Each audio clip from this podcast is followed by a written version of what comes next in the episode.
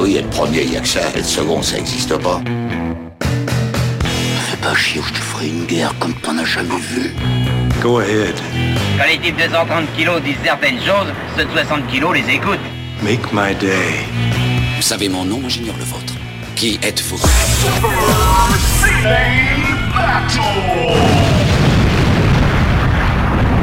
Le second, c'est un con. Super Ciné Battle, c'est le podcast où nous établissons le classement ultime du cinéma. Nous prenons vos listes de films que vous nous adressez pour les classer du meilleur au pire afin d'obtenir LA liste ultime. Ceci est notre épisode 109 et de l'autre côté de la France, j'ai mon camarade Stéphane Boulet et sa fille à l'étage tout dessous qui est en train de passer l'aspirateur si j'ai bien compris. c'est ça. Mais le, le Larsen vient juste de s'arrêter, bravo. Mais quel timing. Ouais, non mais voilà, c'est c'est l'équipe euh, professionnelle, je veux dire, euh, on, on- il il y a l'homme et puis il y a toute l'équipe autour qui permet, euh, voilà, effectivement à l'entreprise de tenir debout et Tu veux dire que derrière un homme, il y a toujours euh, une femme géniale et, et des enfants très malicieux et, c'est ça, et exactement, efficaces? Exactement, c'est ça. Tu veux dire que c'est la seule chose qui te fait tenir debout encore? Bah c'est ça, bah, pendant que moi je dis des conneries euh, de, devant un micro, faut bien qu'il y ait des gens qui fassent des trucs utiles, quoi. Alors, Super Ciné Battle, épisode 109. Si c'est votre premier épisode, je vous le dis maintenant, comme ça, ça sera fait. Vous nous faites parvenir des listes, c'est simple. Trois films par liste, vous nous les envoyez à supercinébattle.gmail.com. On a reçu plein de listes. On est en train de couvrir les années 2010. C'est-à-dire, c'est notre, c'est la décennie qui vient de s'écouler. C'est la décennie qui a vu naître le marbre. et d'ailleurs, je pense qu'on va traiter à un moment des, des, des listes avec importantes vis-à-vis euh, vis-à-vis de nous en termes de date, mais pas pour cet épisode-là. J'ai pas l'impression. Pas tout de suite. Je tenais à dire plusieurs choses et j'ai complètement tout oublié de ce que je voulais dire. Attends, je, Bah, voilà. merci, merci, c'est la fin de l'épisode.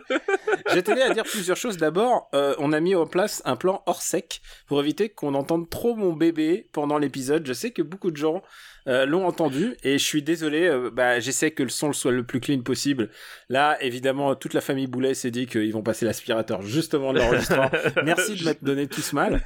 Mais Bien sûr, mais moi je suis content que justement t'aies enfin trouvé la, la véritable utilité d'un congélateur. Je trouve ça cool. et donc j'ai réussi à isoler mon bébé dans une partie genre il a il a une safe room. La Batcave. l'ai mis dans la Batcave, exactement. Et c'est sa mère qui, qui s'en occupe pendant une heure et demie. Je la remercie. Euh, vraiment, c'est c'est aussi grâce à elle. De- comme tu disais, derrière euh, tout tout présentateur de podcast, il y a aussi il y a aussi une femme géniale qui fait beaucoup de choses quand même. Ce qui n'est pas vrai avec les joueurs de League of Legends, hein, évidemment. Pourquoi? C'est quoi le truc avec les League of Legends? Bah parce que derrière chaque joueur de League of Legends, il n'y a personne. D'accord. T'as un truc contre League of Legends Tout du moins, t'as rien pour. Je comprends pas. Je n'ai rien pour. Alors que moi, j'ai déjà essayé de regarder League of Legends. J'ai rien compris. Euh, oui, bah oui, oui. bah, moi, j'ai rien. Et pourtant, tu sais, j'ai jeux vidéo, c'est mon métier, quoi. J'en fais, j'en fais depuis. J'y mets du mien, mais. Ouais, euh, ouais, non, je professionnellement, je suis là de- depuis plusieurs décennies. Là, j'ai rien compris. Par contre, ça avait l'air de rendre les gens heureux, et c'est ça qui est le principal. La deuxième chose. Et ça, ça me paraît importante, c'est que euh, c'est ce qu'on disait euh, souvent, soit au début, soit en fin d'émission des, des épisodes précédents. On est passé en mode une heure et demie au lieu de deux heures, mais euh, au moins on les publie une fois par semaine. Et d'habitude, j'avais d'habitude, euh, et j'avais l'habitude de dire, bah, c'est pour tous les gens qui sont coincés chez eux et aussi pour tous ceux qui travaillent. Je tiens avant tout à dédier cette émission à tout le personnel hospitalier. On a souvent parlé du personnel hospitalier euh, dans cette émission, euh, que ce soit au moment des retraites. Toi, je sais que sur Twitter, tu es assez actif là-dessus, parce que le personnel hospitalier, par exemple, ne pouvait pas rentrer en grève. C'est des, c'est des choses qu'ils ne peuvent pas faire. Et, euh, et le personnel hospitalier est extrêmement sollicité en ce moment. Euh, et à toi, ça servira à rien d'applaudir à ta fenêtre, parce que t'es t'es devant, une- t'es devant une montagne, ça sert à rien. C'est vrai qu'effectivement, je, je suis pas sûr que les, les, les vaches comprennent beaucoup euh, ce, que je, ce que je fais applaudir le soir. Donc notre manière euh, de participer euh, est au moins de, de divertir les gens et, et, et je sais parce que j'ai reçu du courrier de la part de personnel hospitalier, des gens qui me disent euh, bah écoute, euh, on continue d'aller à l'hôpital et ça nous fait plaisir d'écouter Super Sim Battle. Écoute, si c'est deux personnes, trois, deux, trois qui m'ont adressé un courrier, qui travaillent à aux hôpitaux et qui sont heureux de ça, écoute, ça ne sera pas vain tout ce qu'on fait. Euh, C'est vrai, voilà, vrai. on a toujours dit que Super Ciné Battle, on continuera, on continuerait de la même manière si on était 5 ou 5 5000 ou 50 000. Euh, donc, On n'est pas 50 000. Eh C'est en simultané, je suis pas sûr. En hein. simultané, non. ah non, je sais pas. Ah non, pas en, pas, pas en simultané, c'est sûr. Mais tu sais, on est une grande communauté et chacun peut écouter. C'est ça le principal. Le principe, chacun peut écouter le podcast quand il le souhaite. Que ça soit pour aller quand il va au travail ou s'il est coincé chez lui avec des gamins ou qu'il doit euh, ou qu'il doit travailler, euh, être vendeur et, ou, ou travailler dans les champs. C'est ça. C'est ça. Et puis c'est vrai que on, parle du personnel hospitalier, mais t'as aussi, euh, je, je, crois qu'on l'avait déjà dit, mais ça fait toujours bien de le redire, mais euh, tous les caissiers, les caissières, les, les, les gens qui s'occupent de nos ordures, les, les facteurs, les, enfin, mm. je, je, je, je saurais même pas citer toutes les professions, euh, les femmes de ménage qui font aussi le ménage dans, dans les hôpitaux, enfin tu vois, mm. voilà. Bref, il y a une quantité de professions de voilà qui, qui, qui, font tourner ce pays et qu'on oublie quand même euh, souvent euh, le reste de l'année et qui aujourd'hui ben n'ont pas forcément le choix. Et on a... Donc évidemment on pense à eux. Et on n'a pas attendu euh, bah, d'être à cet épisode là pour y penser puisque on y a souvent on l'a souvent évoqué que ce soit dans After Eight ou dans Super Ciné Battle. Euh, au moment de faire de, de commencer Super Ciné Battle et After Eight, euh, je venais de sortir d'une on m'avait retiré une tumeur du, du visage. Enfin je veux dire j'étais j'étais j'étais très très au fait du personnel hospitalier. Euh, mon gamin a passé, euh, quand il est né, bah, on a passé plus de temps que prévu à l'hôpital. Donc oui, c'est une cause à laquelle, euh, à laquelle on croit. Et, euh, et on peut y participer euh, tous déjà en payant des impôts mais aussi mais c'est pas mal c'est pas, ça c'est déjà c'est pas mal hein, mais mais aussi euh, bah, tu sais quoi, moi, c'est à elle en particulier que je, je, pense. C'était une sage-femme qui, qui m'a aidé le jour où mon bébé est né et j'étais tout perdu dans l'hôpital et elle m'a vu arriver avec mon bébé euh, euh, dans, dans sa section de néonat et genre j'ai fait, je sais, je sais pas quoi faire, j'étais, j'étais désemparé. et tu sais quoi, elle m'a tellement aidé à ce moment-là, je n'oublierai jamais ce qu'elle a fait pour moi. Et, euh, et du coup, bah, je pense à tout ce personnel-là et c'est pour ça que désolé pour ce laïus, alors qu'on devrait être en train de parler de, de films de merde euh, ou, ou d'Ophélie Winter. Voilà. nos sujets de prédilection. Écoute, euh, tu devrais pas rigoler comme ça parce que euh, c'est ce qui, ce qui t'attend va être pire. J'ai tellement peur. Je prends la liste 2010 et je regarde, mais c'est incroyable, il n'y a eu pas de rentrée au, top 10. Non, il n'y a pas eu de rentrée au, top 10. Effectivement, la dernière rentrée, c'était c'était Django Unchained sur l'épisode d'avant du coup, l'épisode 107. Euh, c'est vrai que la, plus haute entrée qu'on a, euh, bah, finalement, c'est Réponse, qui arrive quand même à la 18e place. Euh, et ensuite, on a eu Black Swan, qui est 28e. Tout à fait. On a eu SOS Fantôme, donc la version féminine. Je, bah, c'est comme, c'est la version. le reboot, le, reboot update. Suite update, ouais. Amazing Spider-Man qui est encore plus bas. Oui. Et encore, et encore plus bas, Fantastic Four. Fantastic Four, voilà, effectivement. Et tu sais quoi, j'ai décidé de me prendre une bonne liste pour me défouler. Pour, oula, oula. pour me défouler et ça veut dire ça veut dire un peu me moquer de toi c'est ça que ça veut dire. Parce qu'il est temps il est temps il est temps de que euh, la le cinéma français reprenne ses droits dans, dans oh, cette liste. putain. Pourquoi tu me détestes et euh, c'est une liste qui nous est envoyée par Woubry merci Woubry pour ta liste. Ou pas. Ou pas. Non tu devrais pas euh, mais remercie-le remercie-le une bonne fois merci, pour toutes. Merci Woubry non mais j'ai toujours peur, j'ai toujours peur parce qu'en plus, en plus, tu, tu es une personne insidieuse, euh, Monsieur Monsieur Andreev, euh, puisque tu euh, tu, n'arrêtes pas de, de, de, pousser ta communauté que je sais vaste, réactive et, et un peu mal intentionnée, il faut le dire, à, à, lancer des listes de, films français pour soit m'obliger à les voir. Il y en a pas eu tant que ça. Tu veux que je te dise, il n'y en a pas eu tant que ça. On va commencer par un film que je sais que tu as vu. Alors d'abord, le, film de la liste s'appelle Dubox Poitation ou comment faire souffrir papa. Oh putain, mais je vous déteste. vraiment, je vous déteste. Et le premier film de cette liste, c'est Barbecue de Eric Laven. Ah oui, et oui, Barbecue, Barbecue MP. Euh, puisque comme on l'appelle entre nous, euh, puisque euh, remettons un peu les choses euh, dans le dans le contexte et puisque puisqu'on est là entre nous, hein, on va jouer carte sur table jusqu'au bout. Et je pense que la France, la France aujourd'hui a besoin de savoir parce que la France de l'après confinement va devoir se poser des questions et va devoir se poser des questions, les bonnes questions sur les bons individus. Et tu en fais partie de ces individus qui méritent qu'on pose des questions sur eux, puisque tu veux dire sur mon sur mon sur ma faculté mentale, enfin sur mon sur, pas, sur ton intérêt à la société, pas sur, sur ma morale peut-être aussi. oui, je ne sais pas. C'est un ensemble. Il y a beaucoup de choses à se poser parce que ce film-là, Barbecue, euh, je l'ai vu puisque un jour je reçois un coup de fil euh, d'un certain Daniel Andreev, je sais pas si tu connais, qui me dit écoute euh, pour mon fameux euh, mon fameux top des, des comédies françaises annuelles, euh, j'ai une idée de génie. Et, euh, et, et quand Daniel vous appelle et vous dit qu'il est une idée de génie, généralement c'est là où il faut commencer à s'inquiéter et trouver une bonne excuse. Et, et moi je suis assez mauvais en excuses, je dois le dire, et, et j'en avais pas. Non, toi, t'as dit, ah, mais non, pas de problème, facile. facile. Tu sais, on sent l'ancien GRI en toi, c'est le mec débrouillard. c'est ça.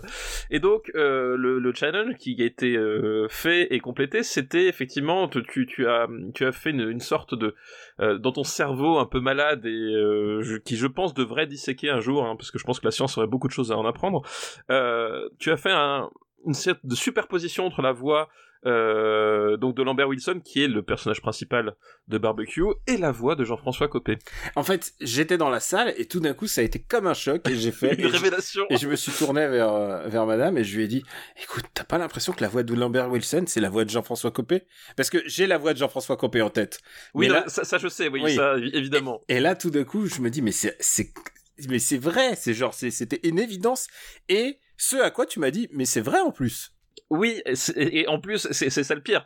C'est que euh, effectivement, il y a une certaine proximité euh, dans le timbre euh, et certaines intonations entre entre ces deux personnes, quoi. Il y a, il y a plus que des il y a plus qu'une proximité. C'est, euh, je pense que c'est des jumeaux du bout du monde. Ils ont jamais, vraiment, il y a un truc, il y a un, il y a un truc assez incroyable. Et euh, le fait est que Barbecue était ce qu'on peut appeler, euh, et alors je porte pas de jugement politique dessus, mais ce qu'on peut appeler un vrai film de vacances. Et les films de vacances sont souvent associés à ce qu'on appelle le film de droite. C'est- oui, légèrement. c'est euh, c'est vraiment un truc de c'est vraiment un genre cinématographique. On va le voir ensuite avec les petits mouchoirs. Tu as déjà vu les petits mouchoirs?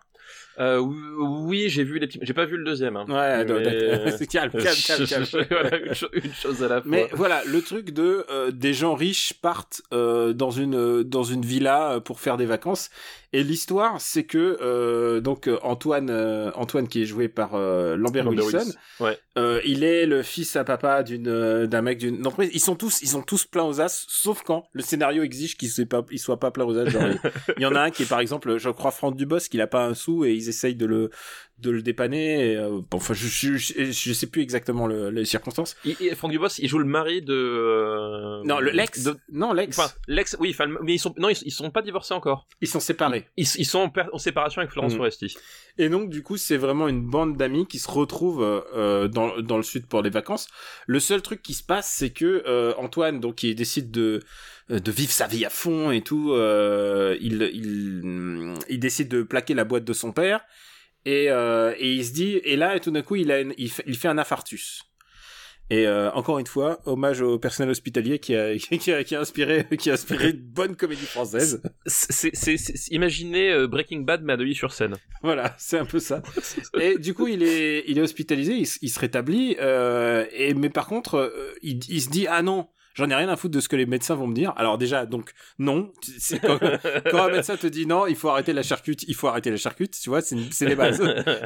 Et du coup, il, du coup, il se dit non mais j'ai 50 ans, je vais m'amuser dans la vie. Donc il quitte la boîte de son papa, il reprend le tabac et, euh, et il commence à picoler et et, euh, et il se dit je vais vivre la vie à fond quoi. Et et, euh, et il devient un mec imbuvable.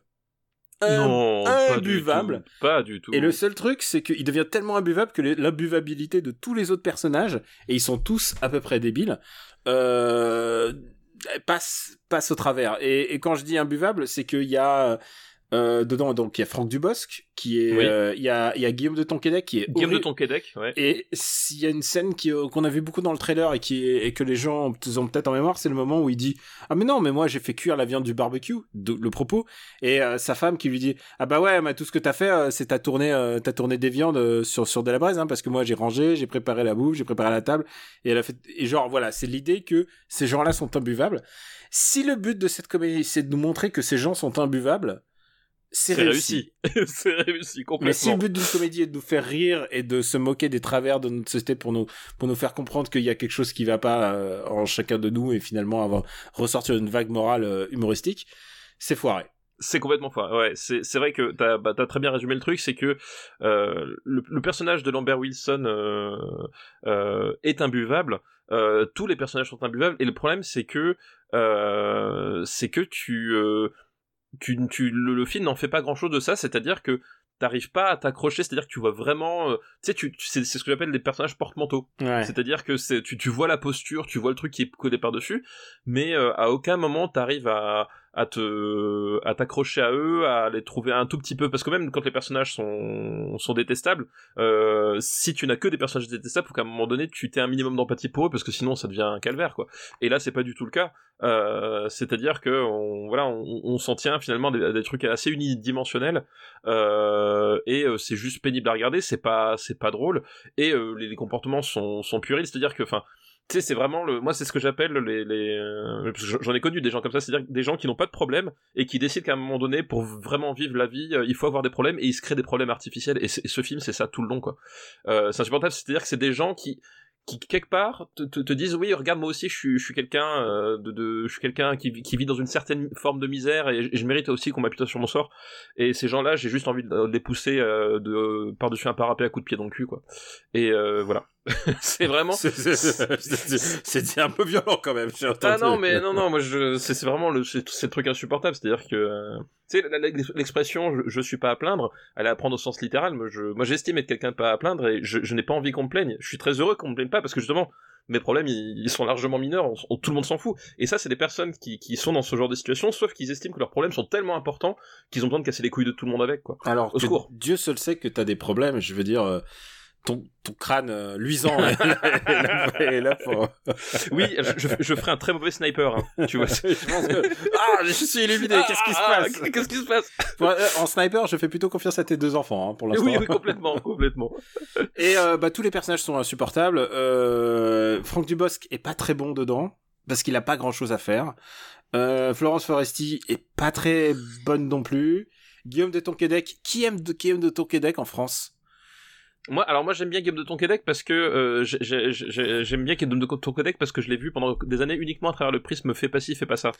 Et qui en fait et qui en fait est devenu le prisme de la moitié de sa carrière par la suite, euh, puisque là en plus il joue il joue exactement le le, le, le- le même le même personnage en fait. Hein. Euh, mais dans, dans fait pas ci, fait pas ça, moi je moi j'aimais bien Game de Tonquédec. Ouais, mais moi je connais ce que je connais sa filmo euh, cinéma et genre je je si a... bon en fait le problème c'est qu'il a pas trouvé un bon véhicule euh, à sa portée quoi. La dernière fois que je l'ai vu dans un truc pas mal, c'était Coexister de, de Fabrice Eboué. Ah oui oui il joue le prêtre, c'est ça ouais. Et euh, Ou depuis le pasteur, je sais plus. dans l'avion, j'ai eu le temps de voir Roxane où il joue un mec qui lit, du Edmond Du Cyrano, du ouais, Cyrano à des poules. à des poules, ouais, je sais, ouais. Et je m'étais dit est-ce que je garde ça pour ma- mon top des comédies? Et j'ai fait non, ça ne fait rire personne. Et ben, ce film-là non plus ne fait rire personne. Et euh, il y a aussi un nouveau euh, nou- nouvelle figure du des comédies françaises, c'est Jérôme Commandeur. Et, Jé- Ah oui, et Jérôme Commandeur oui, qui oui. joue l'ab- l'abruti, mais vraiment l'abruti quoi, dont tout le monde se moque de manière euh, de manière dégueulasse. Et, euh, et c'est vraiment, je suis je suis dépité à chaque fois que je vois une scène avec avec lui parce qu'il joue il joue vraiment comme un neuneu. Et, euh, et tout le monde se moque de lui, mais genre, je sais plus c'est quoi son nom dans, dans le film, je crois que c'est genre, euh, c'est Jean Mich, voilà, parce qu'à un moment on l'avait dans la, la, vidéo que t'as faite. Ah et, oui. et, et ils font, oh mais Jean Mich, non, arrête, tu sais, genre, il est bête. Et tout le monde se moque de lui, et c'est ça qui est vraiment déplaisant, c'est que c'est quand des gens très riches se moquent de gens simplets, et c'est Parce que lui, dégueulasse. c'est pas lui qui est garagiste ou je sais pas quoi. C'est lui qui est euh, garagiste. Ouais, c'est ça, voilà. Évidemment. C'est vraiment c'est un film. C'est fou. Oui, c'est lui qui est garagiste, je me souviens, effectivement. ouais. C'est pas le meilleur film d'Eric Laven. Euh, non, sans doute pas. Non. Euh, Non. En tout cas, j'espère pas pour lui que c'est son meilleur. Parce que non, là, non, sinon, mais, non, mais il, c'est chaud. Il avait fait un film que j'ai adoré que qui s'appelle Bienvenue à bord, qui est peut-être le meilleur film de Franck Dubosc ever. Et, euh, et là, là c'est la chute et depuis depuis ça, il, il réalise que des trucs euh, pas très très intéressants quoi. Bon, on va classer cette merde. On va classer cette merde. Alors où est-ce qu'on va le mettre? Quand t'as dit cette merde, c'est vraiment qu'on l'aime pas hein, déjà. Ah non non ouais c'est. Euh, je préfère je préfère Very Bad Trip 2 et Priest. euh, Ouais, mais alors j'ai une, barrière haute quand même. Je, je crois qu'Arthur 3, c'est c'est quand même chaud quoi. ah, mais Arthur 3 me fait plus rire que Barbecue. Ah, il y a une scène rigolote. Dans... Non, je déconne. Non, dans, dans Bar- Barbecue, si, si Lambert Wilson finissait dans les fesses de Frank Dubosc pour ne jamais en ressortir, tu vois, là je t'aurais dit ok. Mais c'est pas le cas. Ok, mais est-ce que c'est mieux que Transformers The Last Night? Et c'est chaud, j'ai envie de dire oui. Ok, d'accord. Arthur 3 est entre eux. Et, Non, Barbecue est entre Arthur 3 et Transformers, Transformers The Last The Last Night. Night. Hop, barbecue. Hop. La première fois qu'on classe un film d'Eric Laven, attention. Attention, c'est on, on ouvre une porte Ouais. sur euh, sur quelque chose. on- Je suis pas sûr qu'on soit prêt vraiment à à tout digérer. Le deuxième film de cette liste s'appelle Le Marquis. Est-ce que tu l'as vu? Non, je ne l'ai pas vu. Bon, écoute, euh, je le rajoute avec grand plaisir sur la liste des devoirs de vacances. Ent- entendez-le, vous vous entendez quand même à quel point il est content quoi. Regardez-le ce, sad- ce sadique. Le Marquis. Je me mets une petite étoile parce que je l'ai vu. Et j'ai une bonne nouvelle pour toi. Il est, euh, il est facile à trouver, le Marquis. Il est dispo sur euh, Orange, Filmo. Et comme t'as que ça à foutre de regarder, il est sur Filmo TV, il est sur plein de trucs. Et comme t'as que ça à foutre de regarder du Catch TV de la VOD en ce moment chez toi. Oui, tout à fait, exactement. Ça et cueillir des fraises. Et... Putain, c'est con. T'es con, ça me fait rire. Tu sais que j'ai découvert après coup le coup des fraises. Ah bah voilà, mais c'est encore mieux du coup. Ouais. Et euh, le dernier film de cette liste, c'est Bis, de, avec Franck Dubosc et Cadmeran, un film de Dominique Farrugia. Euh, je ne l'ai pas vu non plus. Ah, je vois même pas l'affiche. Je vois même pas ce que quoi ça peut ressembler. Alors j'ai une mauvaise nouvelle, par contre, je crois qu'il est dispo de nulle part. Ah. Ah, c'est Oh. pas- oh, oh non Oh bah non. Oh non, Oh qu'est-ce bah qui- c'est oh. dommage. Oh là là. Alors, tu veux que je te dise Le Non. problème, non, c'est- si je vais te dire, je vais te le dire. C'est le problème de Bis, c'est que c'est un des trailers les plus drôles que Cadmerade et Franck Dubosc aient jamais fait. Sur deux minutes, et ne regarde pas le trailer parce que sur deux minutes, t'as les meilleures vannes du film. Le, film, D'accord. le film, il fait 1h30, en temps ressenti, ça m'a paru 4 heures, je me souviens. Et en fait, Putain, pourquoi? Parce que parce que c'est pas tant une comédie que euh, une- un, un buddy movie de gens qui se retrouvent dans le passé. En fait, l'idée c'est que ils se retrouvent dans leur corps de- d'enfants de, 18 ans, quoi. Au moment où Ah, ils passent le bac, voilà. Et euh, du coup, bah, ils s'autorisent à faire tout le plein de guignolades. Et, euh, et c'était très décevant parce que le trailer était si bien et, et je comprends pas comment on a pu chuter euh, d'aussi haut. D'accord. Voilà. D'accord. Ouais, mais en même temps, je devais me méfier, mais voilà. Je, j'aurais- Oui, oui, bah oui, c'est ça ton problème, tu ne te méfies pas assez. On va remercier Woubry pour sa liste qui est passée Merci, très vite. Ou- ou- Oublie pour ta liste, effectivement. Ça nous a permis de parler d'un bon souvenir à nous. Oui, c'est vrai, c'est vrai. Et on va passer à une liste que je qualifierais de sportive. Oula, d'accord. Eh bien, la deuxième liste qu'on va prendre, c'est une liste d'un très grand habitué euh, de Super Ciné Battle. C'est une liste de Marc Andou. Oui, oui, merci Marcando pour ta liste. Enfin, j'espère que voilà, tu n'as pas encore tendu un autre piège. Non, non, non, c'est une liste sportive. D'accord. Et la liste que nous envoie Marc Andou s'appelle Box catégorie originale. Et c'est, Ah, d'accord. c'est que des films de boxe, mais avec une approche plus ou moins originale. Voilà. D'accord, ok. Le premier film de cette liste que nous envoie Marc Andou, c'est Real Steel de Sean Levy. Euh, oui, c'est euh, c'est Rocky avec euh, un, un robot et Hugh Jackman, c'est ça? Exactement. C'est, euh, j'ai, même envie de te dire, c'est over the top avec Hugh Jackman. C'est Over the Top avec Hugh Jackman et, et, et un robot effectivement où il est euh, il est mécanicien lui, je sais plus, il est non il, il est ancien non non il, il est champion de boxe euh, de vraie boxe il me semble, hein, je, je Ouais. crois que c'est ça. Exactement. Il est champion de vraie boxe et il essaie de reconquérir son fils, d'où d'où la partie euh, Over the top. over the top. euh, sauf que la boxe est devenue ringard et euh, euh, ce qui marche c'est les combats de robots, donc il va entraîner euh, euh, un robot à faire des combats de robots parce que son fils il kiffe ça. Alors, et ce qui se passe, c'est que les robots, en fait, ils captent vos mouvements. C'est-à-dire, il faut boxer en vrai Voilà. pour, pour que le robot bah, fasse les mouvements, quoi. C'est comme euh, c'est comme dans le, le film de, de, de- de Del Toro avec euh, avec euh, Jack Steller, comment il s'appelle, Pacific Rim, voilà. C'est Quelque part. Pacif- quelque part, c'est le Pacific Quelque Rim part. de l'Over the Top. C'est le Pacific Rim de l'Over the Top, exactement. Ça fait beaucoup d'informations. Ouais, ça fait beaucoup beaucoup de, choses effectivement. c'est un film de Sean Levy qui avait fait La nuit au musée. Ah oui, tout à fait, exact. Je, je, je remettais pas le réalisateur, mais oui, oui, je, vois. Et donc, euh, bah, c'est plutôt un mec qui est habitué aux comédies légères et surtout, j'allais dire, aux films qui sont très années 80. Et quand je pense à Real Steel, on dirait un film des années 80 mais fait Ah avec bah, les moyens d'aujourd'hui. Il y a, il y a, bah, voilà, on Bah, a y a le cité scénario. on a cité Over the Top, on a cité, euh, on a cité euh, Rocky, euh, et c'est vrai qu'effectivement il y a, y a une ambiance très, très années 80, euh, très, un peu naïve on va dire quand même, euh, dans le, dans l'approche des personnages et, euh, et, et dans leurs relations. Euh, et c'est vrai qu'il y a, il y a un côté voilà un peu euh, euh, pas désuet, mais euh, avec cette innocence on va dire des années 80 où finalement euh, les gentils posait- gagnent à la fin. les gentils gagnent à la fin, on se posait pas trop de questions. Il récupère, il récupère son fils parce qu'il fait de la boxe dans, dans des tournois, dans des tournois underground. Genre, ok. ouais, non, voilà. Donc c'est, euh, oui, effectivement, il y a cette sorte de de euh, de d'innocence qu'il y avait un peu dans les années 80. Euh, et puis un pitch, c'est- et, puis- et puis un pitch improbable. Oui, un pitch improbable. Et c'est à la fois sa force, parce que du coup, effectivement, c'est vrai que euh, c'est pas forcément le genre de truc qu'on voyait beaucoup, parce que le, le- quand même, le, le- Hollywood était, était passé au méta et au, et, au, et parfois même au- jusqu'au jusqu'au cynisme. Mais c'est aussi un peu sa, je- sa faiblesse, parce que, euh, bon, honnêtement, c'est un film qui est mignon, mais voilà quoi. C'est un film mignon, mais je pense que c'est sa principale qualité. D'abord, en plus, en Oui. plus, c'est un, un film Disney. Hein. Oui, ça, ça, oui, c'est, c'est, euh, c'est- Disney. Moi, Ouais. je, me- rappelle plus. Ou Ouais, c'était, c'est pas Disney. DreamWorks. Je me Non, non, j'aurais cru que c'était euh, Warner Bros. Moi, j'aurais cru que c'était Warner Bros. tu sais, en fait, on les a tous fait. Non, non, c'est un film distribué par Disney. D'accord, ok, tu vois, Voilà. je me rappelle donc, plus. euh, donc, en plus, avec un peu de chance, vous l'aurez peut-être sur un service de location euh, d'une certaine marque. Euh, comme ils nous ont rien envoyé, on va pas les mentionner. On va juste, voilà, on va juste les appeler par le nom de famille. C'est Plus. voilà, plus. monsieur, madame plus. Et c'est un film mignon, c'est un film évidemment, euh, comme tu l'as décrit, un peu limité. Mais je trouve qu'il a son petit charme. C'est un film qui serait idéal à regarder sur un petit écran, euh, sur euh, dans l'avion. C'est un, un film très très léger. Il ne t'engage pas grand, il ne t'engage pas énormément. Non, il t'engage pas énormément. Sur... Par contre, je crois qu'il est quand même un peu long pour ce qu'il a à dire. Il, est, il, Dans ouais, mon souvenir, il fait il- deux heures. Voilà, c'est un, peu aussi, ça c'est mais ça aussi c'est un, travers euh, des, des années 2010, euh, faire des, des films de 2-3 heures alors que globalement ils ont pas grand chose à raconter. On ne vise personne, hein, évidemment, mais euh, vous y retrouverez sans doute des exemples pour euh, mettre vous-même là-dedans. Et ouais, il, il est un peu long, il est un peu, voilà. C'est vrai que il est, il est, il est inoffensif et il est pas, enfin, il est inoffensif vraiment, c'est-à-dire qu'au sens, euh, même au bon sens du terme, c'est-à-dire que c'est pas, c'est pas un film qui va te, mettre hors de toi, c'est pas un film qui va te, tu peux pas t'énerver contre ce film-là, c'est, c'est, c'est, c'est pas nul à chier. Enfin voilà, il y a vraiment un truc. C'est un film très médian.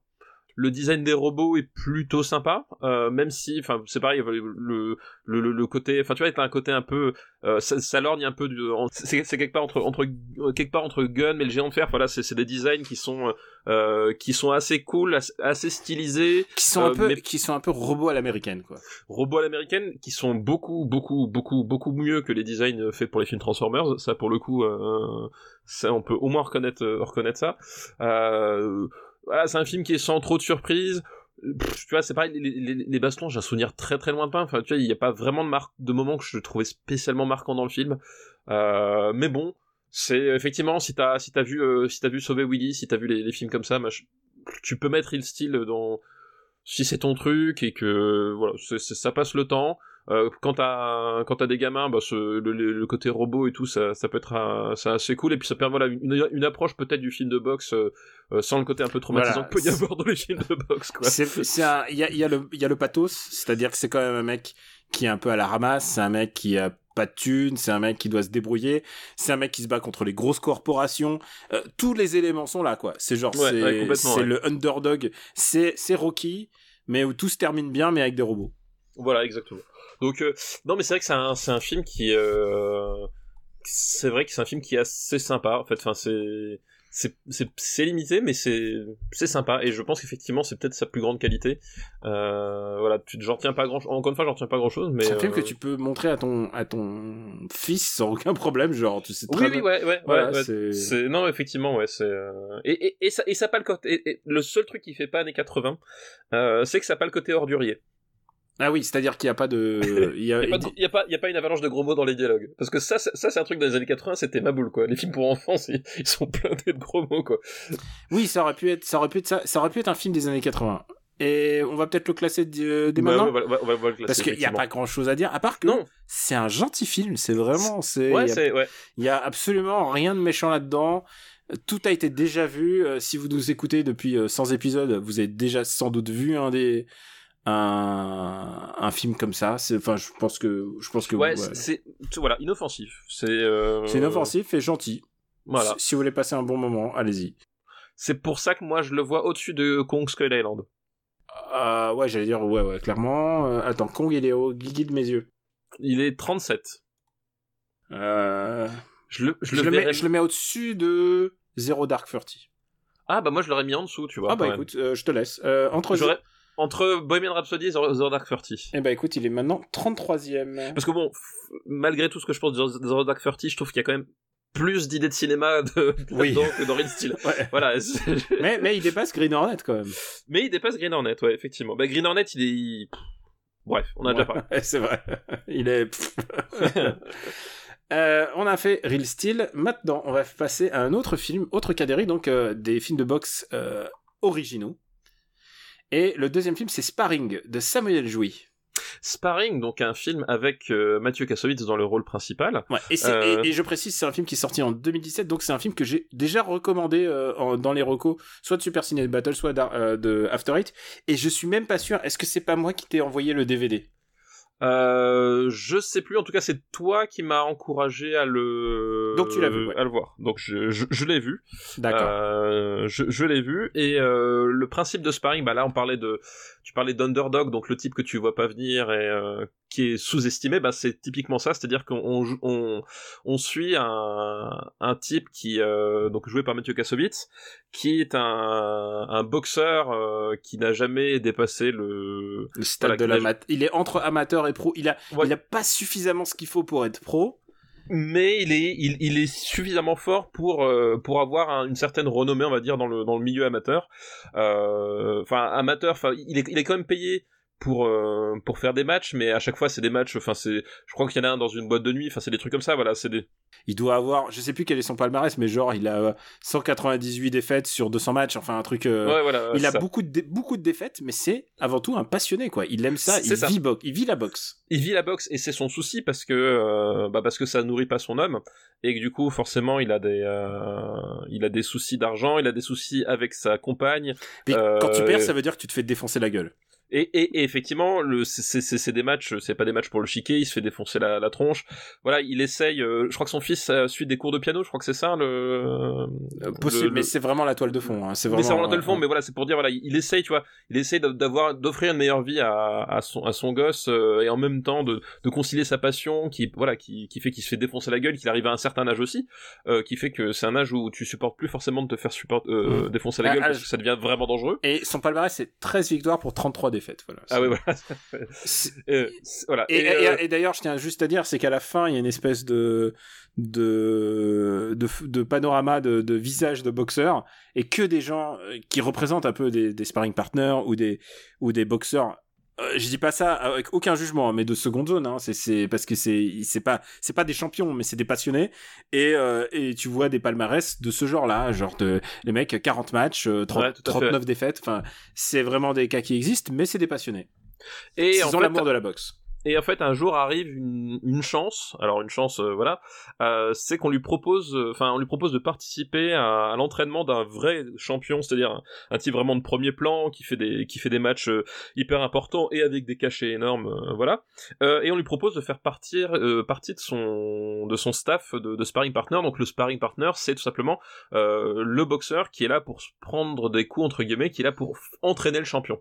Et donc pas un peu par définition, le sparring partner est toujours moins bon que le que le champion, euh, et surtout, il, enfin, il est dans une posture qui est un peu délicate parce que parfois ils font des vrais combats ensemble, mais parfois aussi ils doivent bosser un, un truc particulier et il doit il doit accepter de se laisser euh, un peu démolir la, la gueule euh, euh, au passage, et donc Euh, plus que démolir la gueule. Voilà, C'est- plus que dé- Sparring partner, c'est tu te fais dérouiller une fois par jour. Voilà. Et, euh, et- mais le truc c'est que c'est bien payé euh, et c'est quelque chose dont il a besoin et puis ben ça lui permet de continuer de vivre, vivre sa passion. Donc il va aller à ce à, ce, à ce- cette session d'en- d'en- d'entraînement. Euh, je crois qu'il y a lieu à Deauville ou quelque chose comme ça dans, dans mon souvenir. ouais, il se s'entraîne à, tout à. Deauville. Je crois que le match final, enfin, il y a justement, c'est ça le propos, c'est y a-t-il un match final ou pas, quoi. Voilà. Et, euh, et donc on va on va avoir cette cette cette relation qui enfin de, de ce type-là entre euh, ben qui qui clairement a laissé passer sa chance quelque part. Enfin voilà, il, on insiste bien sur le fait que il a 40 ans passés, que globalement il a il a il a fait énormément de défaites et que s'il s'accroche, ça va le tuer. Hein, c'est c'est aussi simple que, que ça. Euh, donc euh, ce, ce type-là, puis le, le, le- fait qu'il côtoie enfin le, le, ben, le, la lumière quelque part, puisqu'il est face à un vrai champion, il est dans une dynamique de, de, de vrais combats pro avec des enjeux énormes, etc. Mais euh, il, à, chaque, à chaque fois, c'est par le petit bout de la lorgnette parce que il est le mec qui est là pour, pour se faire défoncer la, la tête. Euh, donc voilà, c'est un c'est un film, euh, c'est pas un film de boxe au sens euh, classique parce qu'il n'y a pas le côté j'ai absolument besoin de gagner tel match pour euh, pour machin. Là au contraire, on voit vraiment, c'est vraiment du côté coulisses, du côté coulisses et et effectivement tu l'as dit, l'approche passion, c'est-à-dire à un moment donné, un peu comme comme les alpinistes dans Meru. Euh, jusqu'où l'irrationalité d'une passion peut, peut t'entraîner quoi. C'est l'obsession. Et clairement, euh, Kassovitz, d'abord, euh, on l'a déjà dit euh, par à plusieurs occasions, mais je trouve que c'est on, a parlé de là il est pas réalisateur il est acteur et il, se, il se donne à fond euh, je trouve que c'est un acteur extraordinaire en fait. C'est un c'est un acteur absolument euh, vraiment génial. quand tu vois quand tu vois ce qu'il fait là à l'écran, c'est c'est bluffant. Il est euh, il est à fond dans toutes les séquences, que ce soit les séquences bah, de déprime où il est avec sa famille, que ce soit à l'entraînement, que ce soit dans le malaise ou que ce soit dans la passion de vie. C'est un acteur absolument brillant. Si tu lui donnes le bon matos à jouer, il se donne à fond. Il et, même même physiquement, c'est-à-dire que l'implication physique, l'implication physique pour euh, pour être un, peu crédible dans son rôle, euh, bah, je trouve qu'elle se ressent vraiment. Enfin, c'est euh... Euh, voilà, c'est à dire qu'effectivement il, il, est le rôle lui va comme un grand quoi. Il est, il s'est entraîné pour la, euh, il a même il s'est battu, euh, il a fait vraiment des combats amateurs. Euh, bah, pour se mettre en condition et, ça se voit ça se voit genre le, film le film te restitue la douleur et quand tu les vois après qu'ils sont tuméfiés et, euh, et qu'ils en peuvent plus et qu'ils sont au bout de leur life bah euh, quand tu vois sa gueule, tu te dis ah ok non non en fait il s'est il s'est vraiment tapé. Et c'est ça le truc du film aussi, c'est que les combats sont pas chorégraphiés. Les, les, les combats ont été filmés euh, bah, comme des vrais combats. Sur le vif, sur le vif. Et, et de temps en temps bah il faisait une coupure en disant bah écoute c'est bon t'as les séquences. Et et c'est comme ça que ça s'est fait euh, et ça a l'air ça a l'air d'être un tournage c'est compliqué en fait si tu regardes genre parce que c'est pas une méthode. Tu fais pas du cinéma comme ça tu là tu es en train de filmer des mecs qui sont en train de te fanader dans la gueule. bah, normalement tu fais du cinéma comme ça mais quand t'es en Indonésie quand t'es à Hong Kong quand t'es dans oui des voilà en France ça, en tu France vois et genre avec t'as une star comme Kassovitz tu dis non maquilleuse maquilleuse mais tu sens que tu sens que Kassovitz c'est pas le genre de cum à demander une maquilleuse. tu sens qu'effectivement et, euh, et en plus le l'acteur qui, qui s'oppose à lui donc euh, euh, je sais plus son son nom mais alors j'ai dû googler parce que c'est un vrai champion. C'est un, un, vrai champion. Il s'appelle en fait. Suleiman Mbaye. Voilà, Suleiman Mbaye, euh, c'est un vrai champion de boxe et, euh, et effectivement, ils ont tourné ça dans les conditions où euh, bah, Suleiman Mbaye, il, il, il, donnait, alors je pense qu'il a peut-être pas donné 100%, mais je pense qu'un type comme ça, même s'il donne 50%, c'est déjà bien, tu vois, en termes... alors, si tu vois le mec, il a pas l'air de rigoler. Non, non, je fais pas le malin, moi, tu vois. Et ce qui est génial avec Kassovitz, c'est que, bah, justement, il fait pas le malin, il se fait dérouiller euh, bah, à longueur de film, mais c'est que euh, le personnage donc euh, de champion incarné par Suleiman lui donne sa chance à Kassovitz, il lui dit, écoute, tu vas faire le, le match avant moi, en fait. Ouais, ouais, Est-ce que tu veux faire ton match avant moi? Et là, le personnage de Kassovitz, il va à l'approche des 40 ans, il sait que il sait que tu peux plus faire de, de combat amateur à ce niveau-là en tout cas.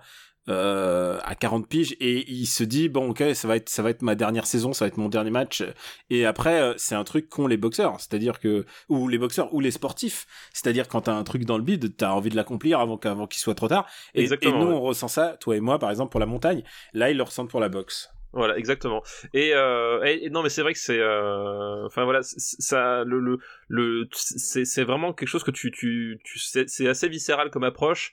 Euh, c'est très humain aussi parce que le, le personnage de voilà Kassovitz et, et la façon dont il le joue, et, ça fonctionne hyper bien. Et ses problèmes en famille et tout ça. Enfin, ouais, et, et, et, on arrive, enfin justement, c'est, je trouve qu'il y, y, a un bon équilibre entre le, bah le voilà, on, a déjà dit, la boxe, c'est sans doute le sport le plus utilisé de toute l'histoire du cinéma, euh, pour tout un tas de raisons, hein, parce que déjà visuellement, euh, les possibilités sont, sont infinies puis il y a cette les, notion les revirements les enfin il y a plein il y a plein de choses quoi. Il y a plein de choses et, voilà et justement tout ce rapport euh, un peu irrationnel avec le fait de de de d'aimer se faire taper dessus euh, voilà c'est comme disait Rocky l'important c'est pas combien tu peux tu peux donner mais combien tu peux encaisser.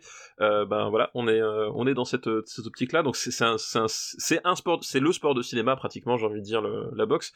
Et et je trouve qu'ils ont réussi à avoir cette approche qui qui, qui qui reste assez originale et il y a un bon équilibre entre le côté un peu drame social euh, et le côté justement film de boxe euh, ou même si c'est pas chorégraphié on va essayer de, de, filmer ça avec le, ben, la, façon la plus cinématographique possible. Enfin voilà on, tombe pas dans le travers de faire une, sorte de faux docu-fiction c'est-à-dire qu'il y a des vrais parties prises en scène et, euh, et l'équilibre est plutôt plutôt efficace quoi. C'est un film que j'adore c'est un film que j'aime beaucoup. C'est un film que j'adore. Je pense que c'est vraiment, ça m'a pris vraiment de de plein fouet et j'adore ce film. Donc euh, je, je veux bien le classer. Eh ben écoute, classons-le. Que proposes-tu? Euh, pour moi, ce serait. Euh...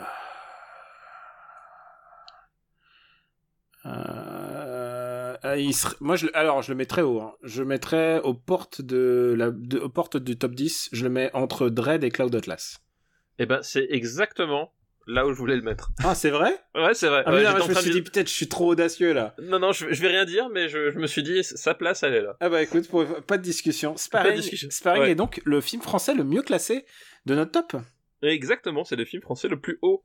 Notre il, top. il dépasse donc Problemos qui est désormais 14e. Tout à fait. Et Gainsbourg qui est, qui est 15e. Donc du coup. 15ème. Mais du, du bon cinéma français quand même. Ouais, hein. non, là c'est, on, est, on est dans du, du bon matos. Et Du Sparring, bon matos. Sparring, ça vaut vraiment le coup d'être vu. Et je viens de vérifier, il est visible en ce moment sur OCS. Ah bah voilà. Bah, Donc coup, euh, parfait. si vous avez, euh, si vous avez l'occasion, donc, euh, bah, donc, ce- donc, donc si vous êtes abonné au CS, vous l'avez, vous l'avez à l'œil, vous pouvez vous faire votre soirée.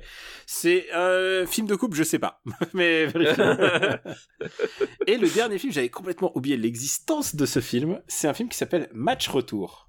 Ah, alors attends, match, c'est Grudge Match, c'est ça? Ouais, Euh, c'est en- euh, euh, Sylvester Stallone qui se Et bat De Niro. et De Niro. Et euh, c'est, euh, c'est, c'est- autant le dire, c'est atroce. Hein. C'est vraiment. c'est c'est dur, à- c'est dur à regarder. C'est, c'est nul. à- Putain, c'est, c'est ouf parce qu'effectivement, le, le, alors le propos et, et le film est incroyablement lourd là-dessus. C'est que on, on a par ricochet euh, Rocky qui va affronter euh, Jack LaMotta en fait. Euh, voilà, Raging Bull contre euh, contre un- Rocky. C'est un fanfic. C'est, c'est une sorte de fanfic, sauf que euh, les pépères euh, à, à la joué de l'ont tourné. Euh, Enfin, je- Attends, attends, Stallone ensuite il va encore donner, hein. oui, Stallone, mais, mais De Niro, euh, De Niro physiquement, enfin, tu vas confier un, un, un, un rôle physique à De Niro. Euh, c'est euh, Non, non, maintenant il faut qu'il fasse des, des pubs pour des bagnoles. hein. non, mais c'est oui, c'est ça. C'est que honnêtement, il, il, il, il, il marche comme un grand père. hein. C'est euh, c'est un grand père. Alors, oui, et c'est le propos du film. Oui, mais le problème c'est qu'à un moment donné, quand ils font euh, quand ils font le, le quand ils font les combats de boxe, parce qu'il y a des combats de boxe, euh, on se retrouve avec un festival de euh, de rajeunissement numérique. euh, c'est euh, waouh. Enfin, je veux dire, c'est horrible. C'est vraiment horrible à regarder, quoi. C'est euh, parce que ils, ils, ont- ils font un match à un moment donné. Euh, euh, ils, ils font leur premier match parce que c'est ça. Ils se sont rencontrés quand ils étaient. Enfin, ils ont fait un match ensemble quand ils étaient quand ils étaient jeunes. Et t'assistes au match jeune. Et, et vraiment, j'ai connu des cinématiques PS1 qui étaient plus crédibles que ça, quoi. C'est atroce. Est-ce que Raging. Bull avait besoin d'une d'une suite fanfic? Ah non, mais non, mais clairement pas. Enfin, ce, ce film, c'est. Et puis, euh, puis vraiment, enfin. Euh... Et c'est même, même Stallone, ils jouent pas tous très bien. Ah non, non, ils jouent pas tous très bien. Ils- ils- je pense, je pense qu'ils savent pas ce qu'ils font là. Euh... Ah non, non, mais c'est. Putain, je, je le, le... Mais ce- ce- ces matchs en CGI, c'est horrible. Et puis, c'est lourdingue parce qu'après, le, le, le film, justement, comme ils.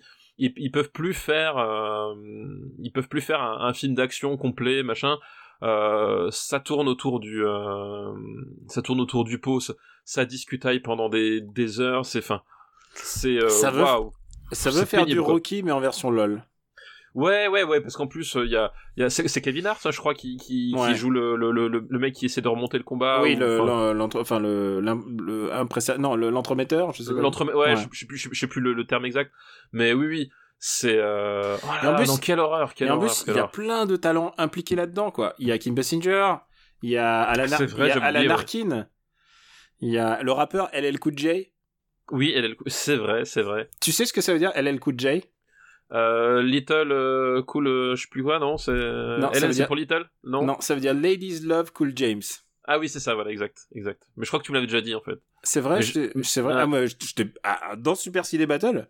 Euh, je sais plus, si c'est dans Super Nipsey Battle. Ah oui, parce qu'en plus, c'est vrai qu'en plus, à un moment donné, j'avais oublié, t'as ce- t'as ce moment débile où il recrée le match virtuellement, tu sais, Ah, dans ouais. une- un, un- un scénario de moca- dans un, studio de mocap. Ah, c'est pas bien.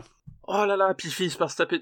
Ils sont avec leur, euh, leur costume vert et les, et les boules de, de, de capture. C'est nul, oh là là C'est c'est pas drôle en plus. Enfin, je- enfin, vraiment, c'est ce film n'a n'a aucune raison d'exister, quoi. Bon, on va le, on va le défoncer alors. Ah, c'est nul à chier. Vraiment, c'est nul C'est quoi déjà le nom français de ce, ce truc Euh, euh, match retour. Match retour. Oh. Ouais, propose un truc. Qu'est-ce que c'est que cette merde, quoi. Putain, c'est ouf. Alors, que, Euh, alors que quand ils essayent de faire Creed, au moins, ils se donnent, ils se donnent Oui. du mal. Voilà. Oui, oui, non, mais évidemment. tu vois, non, mais quand il y a un vrai réalisateur, euh, je sais même, même pas pas comparable. qui a réalisé ce truc. Je sais pas. Alors là, je aucune idée. Euh, C'est un mec qui s'appelle Peter Segal. euh, D'accord. Bah écoute, ça me dit rien, tu vois, comme ça. J'ai pas de. Ça a l'air d'être un mec euh, des petites comédies, ouais, genre ça aurait pu être euh, Sean Levy, mais il a encore moins de talent. Écoute, moi, je mettrais ça. euh, je mettrais ça entre Priest et Green Inferno. Euh, Ah putain, t'aimes vraiment pas ça. Hein. Ah non, je mets vraiment. Enfin, j'étais. euh, euh, j'étais scandalisé par ce qu'on par ce qu'on me proposait, quoi. C'est. Match retour. Eh bien, on va remercier Marc Ando pour sa liste. Merci Marc-Andro pour ta liste, effectivement. Et je pense qu'on a encore le temps de se faire une liste, puisque on a fait, on a fait un film dans la première liste, donc on va s'en faire une, une dernière. Effectivement, effectivement. Et attends, celle-là, je l'ai presque préparée. Deux secondes. je l'ai presque Mais préparé. non, mais, mais non, mais tu sais, le temps de retrouver, euh, tu sais, je les note sur mon portable. Et surtout, un truc, c'est que si on a l'é- l'émission euh, 110 et que ça va être un season final, il faut que je prépare, il faut que, faut que je garde quand même des boulettes pour le season final, quoi. Et effectivement, on peut pas tout balancer d'un coup. Et c'est une liste qui nous est envoyée par Simbad. Merci Simbad, j'espère que tu vogues bien à travers les différentes mers de- du globe. Et euh, c'est une liste qui s'appelle Comment ça, il n'y a pas de couleur dans les films des années 2010 Ah Voilà, je, je sens que ça des, des films qui C'est vont parce faire mal aux yeux. il, il s'inscrit en fait pour parler de la sortie, et je, je relis, la sortie outrancière et scandaleuse du félon Stéphane Boulet à l'épisode 100. mais si monsieur, il y a des couleurs dans l'épisode 2010, quelle indignité Pas de lait, d'accord, mais des couleurs, enfin. C'est rare que je dise des mails, mais voilà, je, je, je l'ai vu. Il est assez drôle. Le premier film que de sa liste que je n'ai pas vu, c'est Red. Ah, t'as pas vu Red? Non, c'est adapté d'une BD en plus. Oui, ça, ça peut-être une VD. Bah, tu es un homme heureux. Euh, ouais, je suis heureux, mais je crois que c'est pas bien en fait. C'est pas très très bien, mais si ça peut te rassurer, ils ont fait une suite qui est encore pire. C'est comment elle s'appelle la, la suite? Euh, c'est pas Red 2, c'est... Si, je crois que c'est Red 2. C'est avec Bruce hein. Willis. Ah, ah, ah. Tu, Et sais, Bruce Willis dans les années 2010, tu sais, tu, c'est compliqué. tu sais que, alors, figure-toi que c'est tellement compliqué que je suis en train de me faire des rom-coms, comme tu sais. Oui. Et, euh, et j'ai regardé une rom-com et en fait, euh, euh, et j'ai regardé euh, Café Society que j'avais pas vu et qui est dispo sur euh, sur Netflix. Café Society donc de Woody Allen. Au lieu que ce soit ton acteur favori, à savoir euh, Steve Carell dans le rôle Ah. du, du, du producteur, il voulait prendre Bruce Willis. Et Bruce. Willis est arrivé on set, il ne connaissait aucune de ses répliques. Il semblerait qu'il a été viré. Il a été viré genre au bout de un jour. On lui a fait non, Ah non, mais- non, t- casse-toi. ça, ça m'étonne même pas parce que honnêtement l'immense majorité de ces films des années 2010 c'est tu sens ça c'est à dire que qu'il est il est là il est pas là il- je crois qu'il sait même pas ce qu'il enfin c'est et ouais et Red c'est et Red c'est pas le pire de sa film moi hein, honnêtement Euh, et ben, je, je peux te croire parce qu'il y a d'autres euh, comédiens sur lesquels se reposer. Et euh, c'est bizarre. Café Society, aucune aucune mention dans toutes les listes. J'ai regardé, tiens, voir s'il y a quelqu'un. Personne, personne n'a personne jamais Ouais. Le deuxième fils, donc tu l'as compris, Red, couleur rouge. ouais On va passer au bleu avec La vie d'Adèle, qui est aussi connu oh, Blue is the warmest color Blue is the warmest color ou Blue wa Atsui Hiro. et ben écoute euh, la vie d'Adèle c'est moi qui ne l'ai pas vu C'est vrai? Ouais c'est moi qui ne l'ai pas vu Ah, j'aurais cru que j'aurais cru que tu l'as. Alors, je pense que si tu regardes, je suis pas sûr que la vie d'Adèle, si tu d'abord, c'est un kéchiche et rappelons-le, il y a un kéchiche qui est très bien classé chez nous. Il est dispo sur Netflix, mais je pense que si tu le regardes sur Netflix, tu n'auras tu n'auras pas le euh, comme disait mon ami Joe, the sex will be edited. ah oui Je pense je pense que la scène la scène la fameuse scène de ouais d'accord de bah, cul qui dure 10 minutes, je pense que tu ne la verras pas. D'accord ok bah écoute euh, Ah, je pensais que tu l'avais vu la vie d'Adèle un palme- Mm, mm, non non la palme d'or de Steven Spielberg. Euh, ah, c'était Spielberg, mais tu vois, je me rappelle plus euh, que c'était lui le président de La vie d'Adèle. La vie de Joe. Ok. Et le troisième film, alors c'est vraiment un prétexte à, à parler de ce film. Donc on a pas, on a vu rouge, on a vu bleu. Maintenant on va parler du vert avec Green Lantern. Waouh Alors, Alors il est pas disponible sur Disney+. non, ce- celui-là, et je pense que le jour où Ryan Reynolds lancera son service de VOD, il sera pas disponible non plus. Ah là là, ah là là, Green Lantern. D'ailleurs, Green- Lantern dont, dont, euh, Ryan Reynolds se moque dans Deadpool. Bah, la meilleure vanne de Deadpool 2, c'est quand Deadpool 2 voyage dans le temps, euh, dans le générique de fin, et tue Ryan Reynolds au moment où il s'apprête à Accepter à, le rôle. à, à- à signer le contrat pour le rôle. Le voilà. film est C'est la meilleure vanne de tout le film. Le film est dispo sur Amazon Prime et je peux vous dire un truc. À mon avis, les scènes de sexe n'ont pas été euh, coupées là. Donc euh, Green Lantern, euh, aïe, aïe, aïe, quel mauvais film. personnage de l'univers d'ici, donc. Un, un des, Euh, un des- un des meilleurs personnages de, de DC pour moi. hein. Je, je suis très fan de Green Lantern et, le, et c'est un, personnage génial dont le pouvoir est de matérialiser euh, tout ce qu'il veut euh, par la force de sa volonté La force de sa volonté, effectivement. grâce, grâce à une bague qui est alimentée par l'énergie verte de, De- de la lanterne. Voilà. Et, et, et c'est génial. Et comme idée, c'est génial parce que ça veut dire, tu n'as tout ce que tu peux faire, tu peux le matérialiser. Tu veux un des gunbox, tu les as. Tu veux un tractopelle, tu l'as. C'est génial comme, c'est génial comme pouvoir. Tu veux un circuit de voiture Hot Wheels, tu l'as. Et en plus, en tout cas à l'époque, j'avais zéro affect pour Ryan Reynolds parce que bon, il, il s'est déjà fourvoyé dans des films de, de super-héros, euh, no- notamment euh, Wolverine, je crois. Euh, Wolverine, il, faisait, il, faisait bah, le, le, le- Deadpool muet. Il faisait des genre, de Eh, Wolverine. on a un mec qui parle beaucoup. Bon, on va le faire faire fermer sa gueule. J'ai tout compris. Et euh, et là et là il se dit bah écoute il faut que je tente ma chance dans mes films de super héros. Et euh, et il a Martin Campbell et Martin Campbell Dieu seul sait qu'on l'aime ici. Bah, Martin Campbell, le truc, c'est qu'effectivement, c'est comme le mec euh, qui, euh, à l'époque, euh, a fait, euh, a fait euh, le, le, le, le- a, a redynami- redynamisé deux fois. Et c'est pas c'est pas rien, redynamisé deux fois euh, James Bond. Enfin, c'est quand même le mec qui a fait euh, qui a fait GoldenEye. Qui avait qui avait été vraiment la, la, la, version moderne après après des années 80 un peu euh, un peu un peu compliqué des années 90 où ça cherchait pas mal. Et c'est surtout lui qui a fait euh, Casino Royale quoi. Euh, Casino Royale qui qui est vraiment vraiment euh, vraiment ouf. Euh, euh, voilà, enfin, c'est c'est un réalisateur qui était capable de, de, de, de très très très bonnes choses, honnêtement. Euh, même tu remontes plus loin, c'est c'est à lui qu'on euh, euh, qu'on devait comment il s'appelle euh, ah euh, euh, qu'on devait le euh, le masque de Zorro aussi, je Le crois. masque de Zorro, oui donc Qui, déjà qui était assez- qui était assez cool. Enfin, je veux dire voilà, c'était qui était euh, ok. qui était voilà donc c'était un type qui qui avait de la ressource euh, c'est qui qui peut quand il quand il veut et Casino Royale en est la, la meilleure preuve euh, faire de de- d'excellents films d'action donc effectivement on se dit pourquoi pas tu vois il y a il y a moyen il y a moyen en tout cas et bon Et tu sais quoi, j'y croyais, j'y croyais au début. Hein. Je me suis dit, écoute, c'est lui, c'est, euh, c'est, il a réussi l'impensable avec James Bond. Il va réussir avec euh, Green Lantern. En plus, là déjà le monde, le Marvel Cinematic Universe était euh, était lancé lancé. Donc tu te dis bon. Bon, c'est bon là, ils, ils, ils- ils vont ils, ils vont se battre, ils vont relever le gant, ils vont relever le le ils vont relever le défi et et et c'est un c'est c'est une débâcle, c'est une débâcle ce film. C'est- une débâcle, euh, c'est une débâcle complète. Euh, Il y, a, il y a- y a vraiment pas grand chose qui va. Euh, la première chose, euh, on a par exemple le personnage de Blake Lively, euh, donc euh, qui euh, est une très très belle femme. Et le problème, c'est que c'est le seul truc que retient le film de Oui, parce que de l'actrice. Normalement, elle est Euh, pilote et ingénieure et elle fait plein de voilà. trucs, mais là, Elle- elle, est juste belle. Elle, est pilote et ingénieure et alors elle est toujours pilote et ingénieure mais en fait le, le fait qu'elle en, elle enfile une combinaison de pilote c'est juste euh, pour montrer qu'elle est super bien gaulée enfin c'est à dire que le, le film filme Black Lively et son personnage comme on, on, on filmait les, les, les personnages féminins dans les films de de série Z des années 80 quoi et, euh, et ils, et- ils en font. Et en plus, c'est la fille du, du patron de Ferris. C'est- Ferris, euh, C'est c'est ça. c'est Carol Ferris. C'est la fille du, du, du de la, enfin, du comment il s'appelle, euh, de la compagnie d'aviation euh, du de l'armurier, hein, parce que c'est, faut, faut le dire, c'est, c'est, il, il travaille dans l'armement. Et, et donc elle est supposée être super intelligente et ils en font une potiche, mais alors euh, ouais non mais voilà c'est ça puissance c'est 10 000. c'est son personnage est vraiment euh, insupportable enfin je, je- elle je sais même pas ce qu'elle avait à jouer enfin honnêtement je pense que c'était euh, Elle, Et, elle, euh, elle a rencontré Ryan Reynolds sur ce. Oui, sur- elle a rencontré effectivement, mais c'est, je pense que c'est le meilleur truc qui pu, qui pu lui arriver. Du coup, si, si elle est heureuse avec lui, tant mieux. Mais voilà, son personnage est complètement indigent et vraiment tout est fait pour pour qu'on te montre qu'elle est super belle, mais c'est tout ce que tu retiens du, du, du personnage, donc c'est un tout petit peu lourd sur la sur la longueur, on va dire.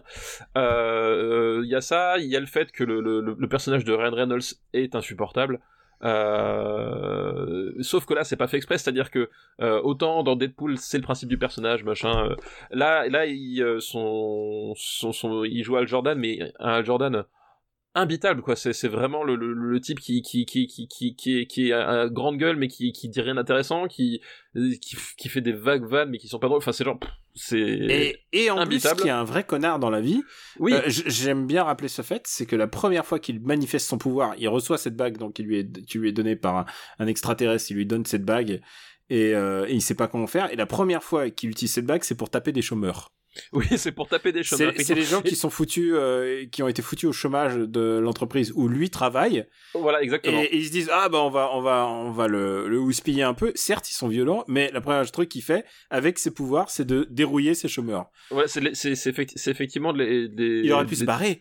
il aurait pu se barrer ou, ou simplement le scénariste aurait pu faire en sorte qu'il n'utilisait pas les pouvoirs à ce moment-là Euh, parce qu'effectivement le, le, le- comme j'ai dit le personnage d'Al Jordan euh, c'est un pur connard il est insupportable il a il a aucune dimension héroïque c'est-à-dire qu'il il fait il, il, a ce pouvoir de de, de grand gamin presque hein, parce que je veux dire effectivement c'est euh, c'est que tu peux clé- y voir quelque part l'extension de ce que tu fais quand t'es gosse avec euh, avec tes voitures etc tu matérialises finalement la, la scène tu la vis comme si elle se passait devant tes yeux. C'est un peu ça l'idée. Le problème c'est que c'est vraiment ça l'idée directrice du film. C'est-à-dire que euh, Al Jordan est un gamin de 8 ans dans le corps d'un homme de 35 ans euh, et qu'à chaque fois qu'il pense à des trucs pour matérialiser enfin je veux dire quand je faisais la vanne sur le, circuit de Hot Wheels c'est littéralement euh, une des scènes du film où la seule idée qui lui vient en tête c'est matérialiser un circuit de, petites voitures quoi. Et en plus, le, méchant final, qui devait être donc Parallax, qui est un des méchants importants du monde de Green Lantern, tout du moins depuis les années 90, euh, bah, c'est un nuage euh, jaune. Euh, C'est un- c'est un nuage jaune, de ouais. merde. Et en fait, général, quand ils ont pas d'idée, quand ils ont, c'est comme Fantastic Four, pas le précédent dont on a parlé, mais les anciens. Galactus, ouais, on n'a pas d'idée, on va faire un nuage. oui c'est ça ouais c'est vraiment de la merde. C'est, c'est nul à chier, quoi. Oui, non, mais c'est vrai que le, euh, le- en plus même d'un point de vue, euh, d'un point de vue eff- effets spéciaux, euh, c'est quand même globalement assez grotesque. C'est-à-dire que Parallax, il, est ridicule. T'as plein de moments qui sont ultra gênants en termes de, mise en scène et, et d'effets spéciaux. Voilà, on, on parlait d'effets spéciaux caoutchouc. Euh, bah là, on est complètement dedans. Il y a, il y a, il y a, il y a la moitié des plans, t'y crois pas. Euh, ils savent pas vraiment pas quoi faire avec le avec les personnages et tout. Euh, Parallax, littéralement, t'as l'impression que c'est une crotte de l'espace. C'est un caca de l'espace. C'est, une- un caca de l'espace, voilà. même, j'ai envie de dire. C'est voilà, c'est et c'est quoi le truc, c'est qu'il l'envoie vers le soleil ou un truc comme ça à la fin, je sais plus. euh, ça a plus d'intérêt. Tu sais quoi, moi, il m'avait déjà perdu. Euh, Il y a un truc qui est un truc qui est satisfaisant, c'est que ils ont, il y a quand même Sinestro et la mocap de Sinestro est faite sur euh, Mark Strong. Et, Ma- et Mark Strong, il sait jouer. Et quand tu vois les scènes avec Sinestro, tu fais ah les scènes avec Sinestro, c'est pas mal. parce qu'en fait, ce qu'il faut expliquer, c'est que Green Lantern, en fait, faut imaginer que c'est c'est un flic de l'espace. Oui, Et- c'est même des, des- en fait presque même des shérifs en fait. oui, Il y c'est a... un shérif de l'espace, comme Xor, et le truc, c'est qu'il a, il est pas le seul, il est pas le seul, c'est un titre, un Green Lantern, Voilà, et il y en a fait. plein, et donc il va rentrer, il y a toute une séance de formation, il va rentrer chez les Green Lantern dans leur base, et euh, où euh, Mark Strong va former le Green Lantern euh, Al Jordan, et, et cette séquence, c'est pas la, c'est la plus, plus meilleure du film. Oui, pour... et- mais mais visuellement c'est pas la plus Non. la plus réussie non plus. Hein, Mais parce genre, que- à ce moment-là, je me dis, ah, ils ont quand même pensé à intégrer tout ça, alors que c'est Voilà. lore, c'est un lore un peu compliqué pour une origin story et tout. Et non, ils le un peu obscur. Ils le mais font- par contre, ils se font chier à contre, faire visuellement, ça. visuellement, t'as des trucs qui sont hideux quoi. C'est de la guimauve orange, rose, euh, dégueulasse. Et euh, c'est- et il y a, Même si même, même si Nestro, certains moments son, son maquillage, tu enfin, son tu maquillage, c'est CG, quoi. ouais ouais, c'est là tu fais est-ce que qu'est-ce que je suis censé voir en fait? T'as l'impression qu'il parle un, tu sais, un, un malabar comme le comme comme dans la pub des années 80, on en revient toujours Ouais. au même truc. C'est trop qu'il y a la Euh, peau rose, d'ailleurs. Qui a la peau rose, ouais, c'est voilà. euh, oui, c'est pas. Visuellement, c'est vraiment dégueulasse. C'est vraiment un caca tout pourri aussi. Je pense que tous les gens impliqués là-dedans ont un peu honte. À commencer par, on l'a dit, Ryan Reynolds, qui. Ah, on commençait par Ryan Reynolds, ouais, Ouais. qui effectivement, euh, Mais bah, Ryan qui, Reynolds- qui en a joué après, qui, qui a réussi à rebondir dessus. C'est ça qui a de, qui a de fou en fait. Ouais, et euh, depuis qu'il a compris que, ah, c'est bon ton, le, le ton Marvel, c'est le bon ton, Ouais, exactement. euh, voilà, voilà ce que je vais faire. Et depuis, en fait, il essaye de faire une sous, sous Robert Downey Jr. On le voit d'ailleurs dans, il était dans Mission Impossible le dernier. Ryan Reynolds? Ouais. Non, euh, Ah bon dans quel film il est, il est à la Non. fin? Dans quel film il apparaît à la fin comme caméo? Mais, mais non, c'est dans, euh, c'est dans Hobbs Show qu'il est. C'est dans Hobbs Show, pardon. Excuse, C'est eh, dans attends, film de super-héros, Hobbs and Show, je Ouais, suis ouais, pas voilà, loin. c'est- pas loin. Je suis désolé pour cette inexactitude. Non mais c'est ça, c'est le truc, c'est que maintenant il, il tombe dans le comment s'appelle dans le dans le truc, c'est que maintenant qu'il a compris que le ton Marvel c'est le bon et que Deadpool a eu du succès, euh, dès qu'il apparaît quelque part, il fait Deadpool. Euh, et, et moi c'était c'est un peu ce qui, qui me gênait par exemple notamment dans Docteur Pikachu, c'est qu'à un moment donné j'entendais plus que Deadpool sur certaines vannes quoi. J'entendais, euh, moi en tout cas, j'entendais Ryan Reynolds. hein. C'est sûr et certain. Bon, où est-ce qu'on va euh, Ouais, on va le classer peut-être? On va le classer ouais. Où est-ce qu'on va classer ce truc? Euh, c'est vraiment pas très bon quoi. Non. Putain, on était gâtés pour ce euh, cet épisode. Attends, il y a eu Real Steel, hein, y quand même. Ouais, non, il y a eu Sparking. Il quand même, Sparring mais, et euh, Real Steel. Euh... Je mets, je mets, je peux pas mettre ça au-dessus de Very Bad Trip 2. Je préfère Very Bad Trip 2 personnellement. Euh, après, Ah, euh, moi je l'aurais mis au-dessus parce qu'il y a quand même Mark Strong.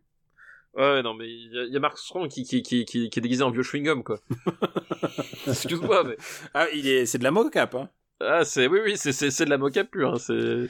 Donc tu, tu maintiens quand même au-dessus de Very Bad Trip au-dessus? Ouais, je mettrais quand même. euh, Alors, tu sais quoi, je vais utiliser ta formule. Il y a des combats, il faut savoir ne pas les mener. Exactement. je vais pas me battre pour Green Lantern. Green Lantern et euh, ouais, là on a putain, on a remeublé le le, Ah, le, le fond de classement, là, ouais. le fond de classement. Bah, je crois qu'on on a fait toutes les listes que j'avais prévues. Eh oui, eh oui, on arrive au bout. On arrive au bout. C'était un épisode un chouïa plus court. Non, je fais euh, plus court. mais Mais coup, si tu veux, si tu veux, moi je, je peux, je peux jouer le, le Joker, Daniel. c'est quoi le Joker? C'est quoi le Joker? Le Joker, c'est que j'ai une liste pour toi qui Ah. m'était proposée à moi. Ah, bah pourquoi pas, tiens. Mais si, si t'as le temps, si t'as le temps. Et j'ai le temps, on est parti. Et ben cette liste, et bien cette liste, ah j'adore faire ça. Ah putain, je faire ça. savais pas. Je prends de- le contrôle, je prends le pouvoir. je depuis prends quand le Depuis pouvoir. quand? Bah, depuis maintenant, depuis maintenant. Ça y Non, est. mais depuis quand t'as cette liste Je savais pas. Euh, depuis euh, depuis quelques temps, depuis le mois de janvier, je crois. D'accord. Ah putain, ça, ça remonte alors. Vas-y, vas-y, écoute, euh, pourquoi pas. Euh, une liste qui nous est envoyée par Tado, donc qui ah, notre notre modérateur notre euh, modérateur du Discord. Ouais. du, du Discord, enfin de nos modérateurs du, du Discord, et puis un, donc un, un fidèle, euh, un fidèle euh, auditeur de Super Ciné Mais Battle. n'envoyez pas de liste à papa. hein. Non, c'est pas, c'est pas, c'est pas le truc de l'émission. C'est une fois, une fois tous les 100 épisodes. Voilà. Une, une fois de temps en temps, euh, mais c'est la liste surprise. Et du coup, c'est euh, c'est une film qui une liste qui s'appelle Tape la balle. Oh là là, je sens que ça va être, ça va être dur. Vas-y. Euh, alors il y a, il y a un peu de tout. Alors c'est tu tape la balle. Est-ce que déjà tu devines la thématique? Du foot? Non, c'est une balle beaucoup plus petite que tu tapes avec une batte. Ah, c'est du baseball. Du baseball. Cool. Et, et le premier film Je de cette bon, liste. vous, jusque là, je suis bon. Ouais, ouais. le premier film de cette liste c'est euh, 42 euh, donc euh, 42 euh, qui est un film donc euh, euh, de attends je vais retrouver ah, bah, ah oui du coup j'ai rien préparé attends faut que je retrouve la fiche attends je vais ouvrir Wikipédia Je vais garder tout ça. Je vais garder tout ça. ah bah évi- évidemment tout ça que tu vas le n'était pas préparé. Et déjà, faut le savoir, je suis le seul qui prépare quelque chose ici. et Je, voilà je vais juste te couper. Je n'ai pas vu Fortitude. Voilà bah, c'est un film de Brian euh, Egeland euh, avec euh, Chadwick Boseman notamment et Harrison Ford Ah, cool. Bah écoute. Ah, et ah, Christopher Meloni aussi putain, tu me, tu me hype, ça a l'air pas mal. et euh, voilà et puis bah globalement est-ce que tu sais ce que le le 42 représente au baseball ou pas? Non, non. Eh ben, je vois écoute, moi, pas. je ne savais pas, non, je ne Peut-être, savais pas non plus. peut-être pas comme ça, mais vas-y, raconte. Je ne savais pas non plus. euh, bah, en gros, c'est un numéro de joueur, le, le numéro 42, euh, et qui a une signification très particulière dans le dans le base- dans le dans le baseball américain. Euh, et ce film te raconte bah, pourquoi est-ce que ce numéro. Ah, c'est à cause est- du est joueur, important? du joueur qui portait le 42. C'est, euh, C'est- ça. C'est Jackie Robertson. Euh, c'est euh, c'est Jackie Robertson, exactement. Ok, d'accord. Ça, je connais un petit peu. Oui, ok, d'accord. Voilà. Voilà. je pense. Exactement. voilà. Mais ouais, c'est un hommage à Jackie Robertson. D'accord. Et, et, et moi, moi j'étais un peu, un- un- j'étais un peu confus au début quand j'ai regardé le film parce que le film se, se déroule dans les années 40 Ouais. et je pensais que c'était lié à ça au début, bêtement. Puis alors le, le film commence en 44 puis il revient en 43. Je fais mais je comprenais plus pas plus écoute, grand je, chose. je suis hypé Voilà. parce que j'aime, j'aime le baseball et surtout, je trouve que le baseball est un bon sport de, est un bon sport de cinéma. Eh ben, c'est, eh ben, écoute, on nous, nous, nous en Tu discutons l'as vu, tu vu. Tu l'as vu. Moi, je l'ai vu. Ok, d'accord. Moi, je l'ai pas vu. Bon, vas-y. Euh, le deuxième film de sa liste Oh, est putain, un il film va avoir Moneyball là. est un film japonais Ah non? Wow. ah, qui s'appelle The Vancouver Asahi. Alors, jamais entendu parler. Jamais entendu. Bah, alors, pour être tout à fait honnête, jamais entendu parler non plus. Euh... Vancouver Asahi. Mais donc, euh, qui, bah, tu, faut savoir que le, le baseball, euh, comment s'appelle au, au, Japon, c'est un sport qui est euh, vachement important, euh, mine de rien. Ouais, parce que, parce que, ah bah, si tu veux, j'explique, parce qu'en fait, oui, vas-y, vas-y. Ouais. c'est le sport estudiantin type. Il y a les, il y a tous les ans, bah, sauf cette année, il y a ce qu'on appelle le Koshien. C'est les, c'est les, les affrontements lycéens et, et étudiants de baseball qui déterminent aussi ceux qui vont se faire drafter euh, ensuite dans leur, en professionnel. Et il faut savoir que le Koshien, c'est presque aussi important que le championnat national de baseball. Et euh, le baseball a toujours été une très très très structurellement très important au Japon, même avant la Seconde Guerre mondiale. Tout le monde pense que c'est parce que les Américains ont occupé le Japon. Non non non, le Japon était toujours euh, très très friand de baseball. Euh, je sais, j'ai jamais vraiment très bien compris pourquoi, mais c'était le jeu, c'était le, le, sport dont ils étaient très fans, même depuis le début du siècle. Ouais non mais effectivement, et tu as raison, c'est vrai qu'on a tendance à penser que c'est le, la, le, le la, la, Seconde Guerre mondiale qui a fait ça, mais en fait non, justement ce film raconte l'histoire en fait ben, de euh, d'immigrés japonais au Canada, d'où le titre Vancouver Asahi, euh, qui vont former une équipe euh, nippo-canadienne de, de, baseball dans les années 30, donc euh, avant la Seconde Guerre mondiale. Euh, voilà, donc c'est. Euh, bah, bon courage pour le trouver, ça aussi. ouais, je pense que je, je pense qu'à trouver c'est compliqué. Attends, mais... je vais le mettre en devoir de vacances. Je pense que si jamais un jour je retourne au Japon, je, je, je le. ouais, tu chopes, tu chopes un, un, un Blu-ray ou quelque chose comme ça. Vancouver, Asahi. Asahi. D'accord, c'est bon. Et le dernier film de cette liste, tu l'avais deviné évidemment, c'est euh, Moneyball, dit Le Stratège. Ah bah écoute, ça va faire pas une si grande liste, mais c'est bien. C'est bien, un film de Bennett Miller euh, avec avec euh, Brad Pitt, euh, John Hill, John Hill, pardon, Philip Seymour Hoffman et Chris Pratt. Et alors, notamment. il faut savoir plein de choses. C'est un film génial. D'abord, on va juste dire un mot, c'est que Bennett Miller, grand réalisateur, qu'est-ce qu'il fait? Qu'est-ce qu'il fait? Il a fait euh, Capote la, la, décennie précédente, il a fait Moneyball, et il a fait aussi un autre film que j'adore qui s'appelle Foxcatcher. Euh, et, et qu'est-ce qui, qu'est-ce qui devient? Je veux, je veux, je veux savoir ce que fait Bennett Miller. Bah, je crois qu'il fait, il fait plus grand chose. Il fait depuis, plus grand chose, le de. Depuis uh, Foxcatcher, ouais. Moneyball est un film qui est basé sur un livre qui existe, qui s'appelle, euh, qui s'appelle Moneyball aussi, et c'est, euh, c'est de quelle équipe euh, dont il est saison? C'est, c'est, euh, c'est. Euh, Alors, ah. c'est le, c'est le manager des Athletics d'Auckland. Auckland, voilà, Auckland, voilà. merci. Donc, c'est le manager d'Auckland qui a écrit ce bouquin et qui parle de la meilleure stratégie pour gagner au baseball. Et la meilleure stratégie, selon lui, c'est un peu compliqué à résumer comme ça, mais en gros, c'est qu'il y a une stratégie imparable de respecter les chiffres, de regarder les performances des joueurs et de faire des paris euh, en fonction, euh, pas forcément parier sur les meilleurs. Euh, c'est pas faire faire ce que fait le PSG par exemple. C'est de mettre énormément d'argent sur un joueur en espérant qu'il va jouer toujours à ce niveau-là. C'est plutôt de parier sur les les joueurs qui sont sur la reprise ou qui ont du mal et de faire confiance aux chiffres, les chiffres qu'ils faisaient avant, les chiffres qu'ils pourraient faire. C'est une projection, euh, c'est une projection de chance en fait, de probabilité que les joueurs jouent bien en fonction de leur euh, de leur capacité précédente. Je sais pas si j'ai très bien résumé ça. En fait, en fait, si tu veux, le, le la, la, stratégie est, euh, c'est vrai que d'habitude, et le, la stratégie classique d'un club de sport, hein, c'est pas propre qu'au qu baseball, c'est aussi le cas au, basket, hein, où on parle des, des big three, des, des choses comme ça. Euh, juste, juste pour terminer, c'est en fait, en gros, c'est euh, c'est une stratégie qui permet euh, parce que le baseball, normalement, pour se faire drafter, il faut, il y a des, il y a des ce qu'on appelle des scouts. C'est des mecs qui repèrent les joueurs, qui repèrent les les les, les, joueurs dans les, stades et les joueurs à l'entraînement et qui regardent et qui regardent, qui regardent leur performance et qui sont à l'instinct. Et en fait, là, c'est de se baser purement sur la vérité statistique, euh, sur un pourcentage euh, de leur réussite euh, et en se basant sur le fait qu'ils ont peut-être des faiblesses, mais que peut-être qu'ils vont les surmonter. Ouais, bah en fait, c'est, c'est, à dire qu'effectivement, la stratégie classique, c'est prendre un ou deux, euh, trois peut-être si t'as si t'as si t'as le, l'argent, euh, joueurs exceptionnels, euh, et, puis après compléter ton, ton équipe autour de, de ça. Et là, l'idée qu'il a, c'est de faire l'inverse, c'est-à-dire de, de se dire parce qu'en plus les l'Athletics en fait le, le, gros truc c'est que euh, ils ont pas forcément beaucoup d'argent à ce moment-là et euh, ils peuvent pas recruter en fait de, de joueurs et l'idée c'est que s'ils recrutent un grand joueur, ils ont ils peuvent faire qu'un seul qu'un seul recrutement cette année-là. En fait, l'idée c'est ça. Et donc du coup, plutôt que de tout miser sur un seul euh, grand joueur, ils vont répartir cette somme euh, autrement et se dire effectivement, on va pas prendre le les meilleures performances de chaque joueur euh, c'est-à-dire un joueur qui est capable sur un coup sur euh, je sais pas sur 20 de, de, de faire un, un, lancer à je ne sais je ne sais quel euh, je ne sais je sais quel pourcent de réussite mais plutôt se, se fier à ce qu'ils peuvent ce qu'ils font au, au, quotidien. C'est-à-dire prendre les, les, les, les, joueurs qui sont le meilleur sur de, de façon la plus constante sur un aspect particulier. Et c'est des mathématiques. voilà, c'est de, la mathématique. Et le donc c'est le personnage de John Hale euh, qui, qui est là-dedans, c'est-à-dire qu'il est statisticien et il va optimiser en fait lui son, son boulot dans le dans, le film c'est il va chercher dans les dans les dans les feuilles de stats euh, les joueurs qui répondent le mieux aux critères de tel poste parce que non pas parce qu'ils sont exceptionnels à ce poste là mais parce que de façon constante euh, ils sont ils, peuvent faire des choses réussies de façon plus constante que euh, que d'autres joueurs. Et donc effectivement ça va faire une équipe qui va être constituée de de joueurs qui ont été blessés de joueurs qui sont proches de la retraite de joueurs que les autres équipes ne veulent pas et qui sont d'habitude débarrassés lors des échanges. Voilà quand tu fais des échanges entre équipes, bah, généralement Tony Star il s'est accompagné de, de 3-4 autres joueurs que, que tu, euh, que tu brades, voilà.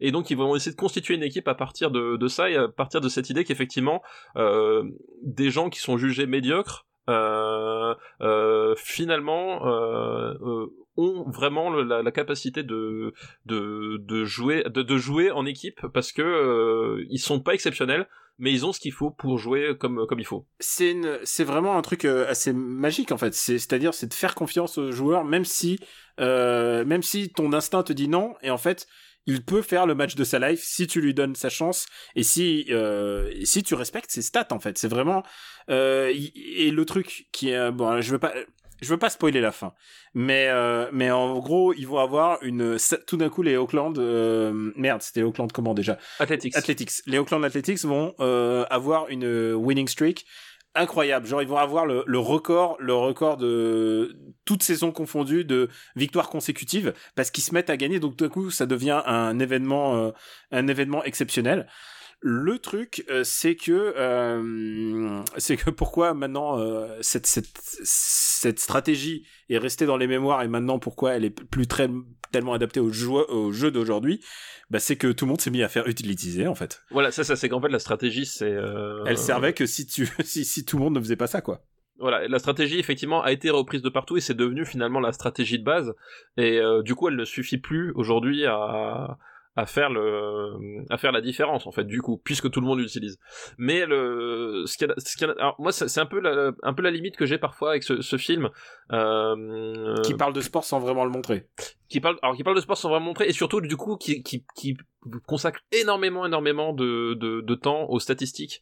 Et euh, en soi c'est intéressant mais c'est un peu alors, en plus je suis, je suis un passionné de basketball donc, de euh, statistiques c'est une technique qui s'appelle la, la sabermétrie. Voilà je, je cherchais le mot et en plus, moi, je suis un passionné de basketball, donc en termes de, de statistiques, euh, parfois complètement débile, le, basket, ça se place aussi très très haut dans le panier. C'est le propre des statistiques, c'est qu'on peut tout mettre en vérité statistique. Elles ça, sont pas forcément révélatrices.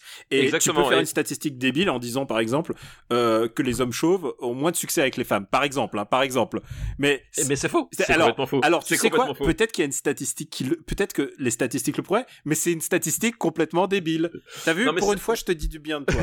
Pour une fois, je, je, vais dans ton sens. C'est un peu le problème que j'ai avec le avec le film, c'est qu'il passe énormément de temps sur les statistiques, et ça c'est vraiment à travers du sport américain, c'est-à-dire que euh, en France, t'as pas de, enfin en tout cas de, tu vois, dès que tu sors d'un match de NBA, parce que pour le coup la NBA je, je suis, j'y connais, t'as toujours les feuilles de, de, de, stats à la fin du jeu avec euh, le pourcentage de, de possession, le, le, le, pourcentage de, réussite au tir, euh, le pourcentage de, de balles perdues, etc. Enfin, t'as toutes les lignes statistiques, et c'est vraiment c'est blindé de statistiques, et euh, et en fait au bout d'un moment, euh, cette tendance qu'a le sport américain particulièrement, euh, c'est beaucoup moins vrai en, au moins en France, euh, à, à, tout résumer, enfin résumer finalement le, le, le, sport à simplement des lignes statistiques, c'est un tout petit peu dommage parce qu'à mon sens, c'est c'est c'est euh, c'est passé un peu à côté justement de ce qui de ce qu'est le sport, c'est-à-dire effectivement que à un moment donné, et ce qui distingue le sport du jeu vidéo typiquement, c'est que il y a une notion de hasard. Il y a une notion de hasard, c'est-à-dire qu'à un moment donné, même si t'as des règles le jeu vidéo, tu ne peux pas sortir de- des règles établies par le système, tu vois. C'est aussi la différence entre le, le- le RPG sur table et le RPG en, en jeu vidéo, c'est que le système euh, fait que tu, il y a un certain nombre de règles que tu ne pourras jamais dépasser parce que sinon, bah, ça marche tout simplement pas. Et le sport, c'est ça, c'est-à-dire que t'as des règles, t'as tout, t'as, t'as, des- t'as un milliard. de- En plus, le, baseball en termes de règles, c'est pas le plus simple, hein. Euh, mais à un moment donné, C'est pas au- si compliqué. non, mais c'est pas c'est pas forcément non plus euh, limpide quoi. ouais. Mais, mais que on- dans le cadre de ces règles, à un moment donné, il y a, il y a- peut y avoir une transcendance euh, qui fait que euh, que quelque chose échappe complètement. Euh, voilà, au basket, c'est par exemple le euh, Stephen Curry. À un moment donné, quand il a commencé à jouer avec son propre style, euh, les règles du sport ont pas changé. Bah, il les a fait changer parce qu'à un moment donné, il avait trouvé une transcendance particulière. Voilà, un Alors, je Et- connais pas Stephen Curry, par exemple. Je, je connais beaucoup plus le baseball que bah, le... Stephen Curry, tout simplement, c'est l'homme qui fait qu'aujourd'hui, en NBA, tout le monde tire à trois points. Chose qui ne se faisait plus trop euh, à la fin des années vrai 90. C'est vrai, Ouais. maintenant, le, la statistique, Ah bah- les gens ah, tirent maintenant, plus la- deux- à 3 points. Euh, maintenant, effectivement, des, des joueurs, des, des, des joueurs, les, les grands joueurs, euh, euh, des grands joueurs, enfin voilà, bah, euh, comme euh, James Harden par exemple. au- Aujourd'hui, c'est devenu une véritable mitraillette à trois points C'est parce vrai que ah oui oui parce que en Quand fait je l'ai croisé la dernière fois, il avait pas... bah, c'est pour ça que j'ai- c'est pour ça que j'ai parlé de James Harden parce que j'ai croisé... voilà tu, tu, tu avais croisé James Harden Fred Mais, Pompidou. mais voilà, bah, c'est- autant tu vois, Jordan avait euh, avait changé le jeu avec le, le, le côté spectaculaire, avec les, les, les pénétrations en force, les, les, les doubles pas, les choses comme ça. Autant Stephen Curry, quand il est arrivé, il a il a placé le trois points comme euh, valeur cardinale finalement de la stratégie des équipes de basket.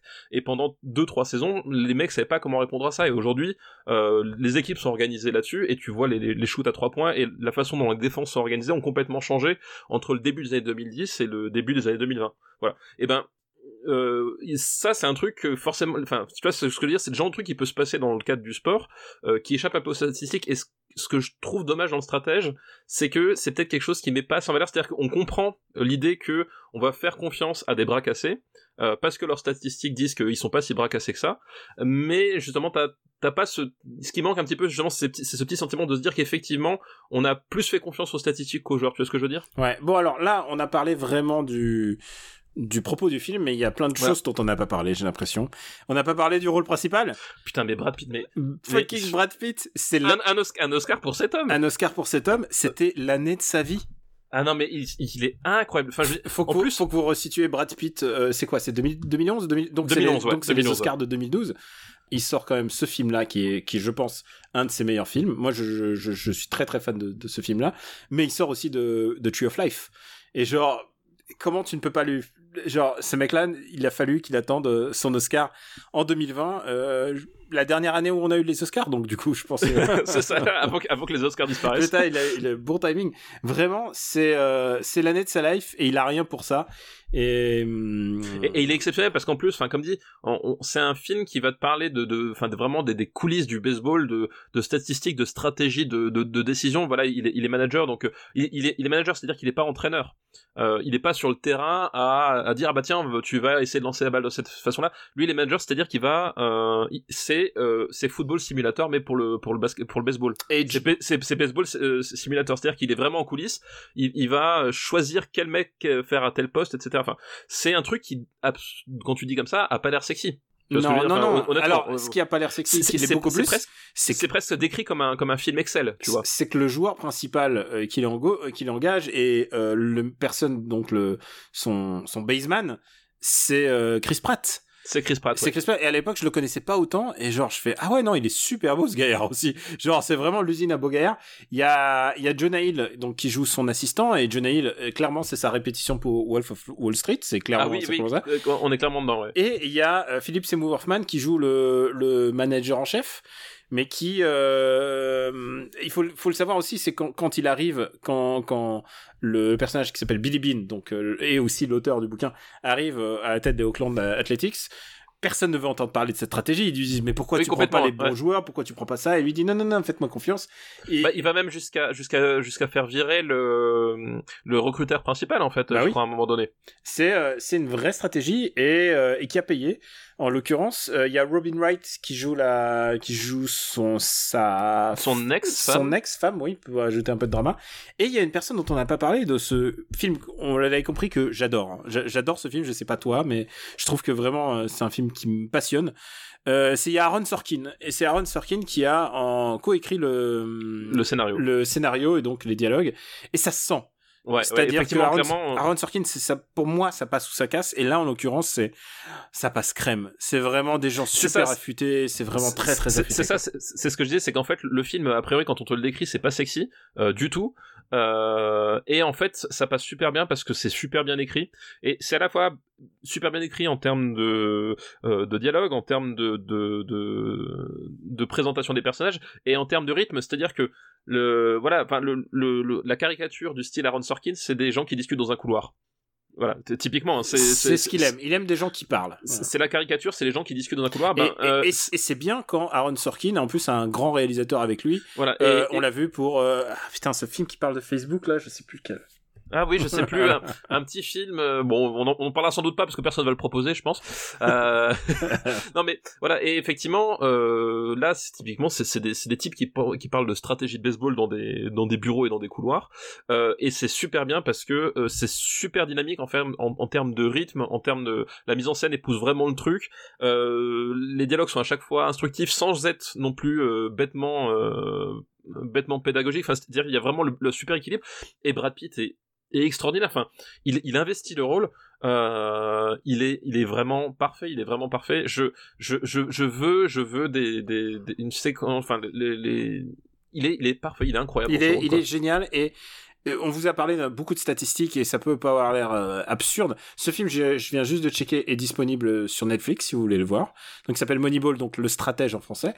Ce film parle de stats, mais surtout, il a beaucoup de cœur en fait.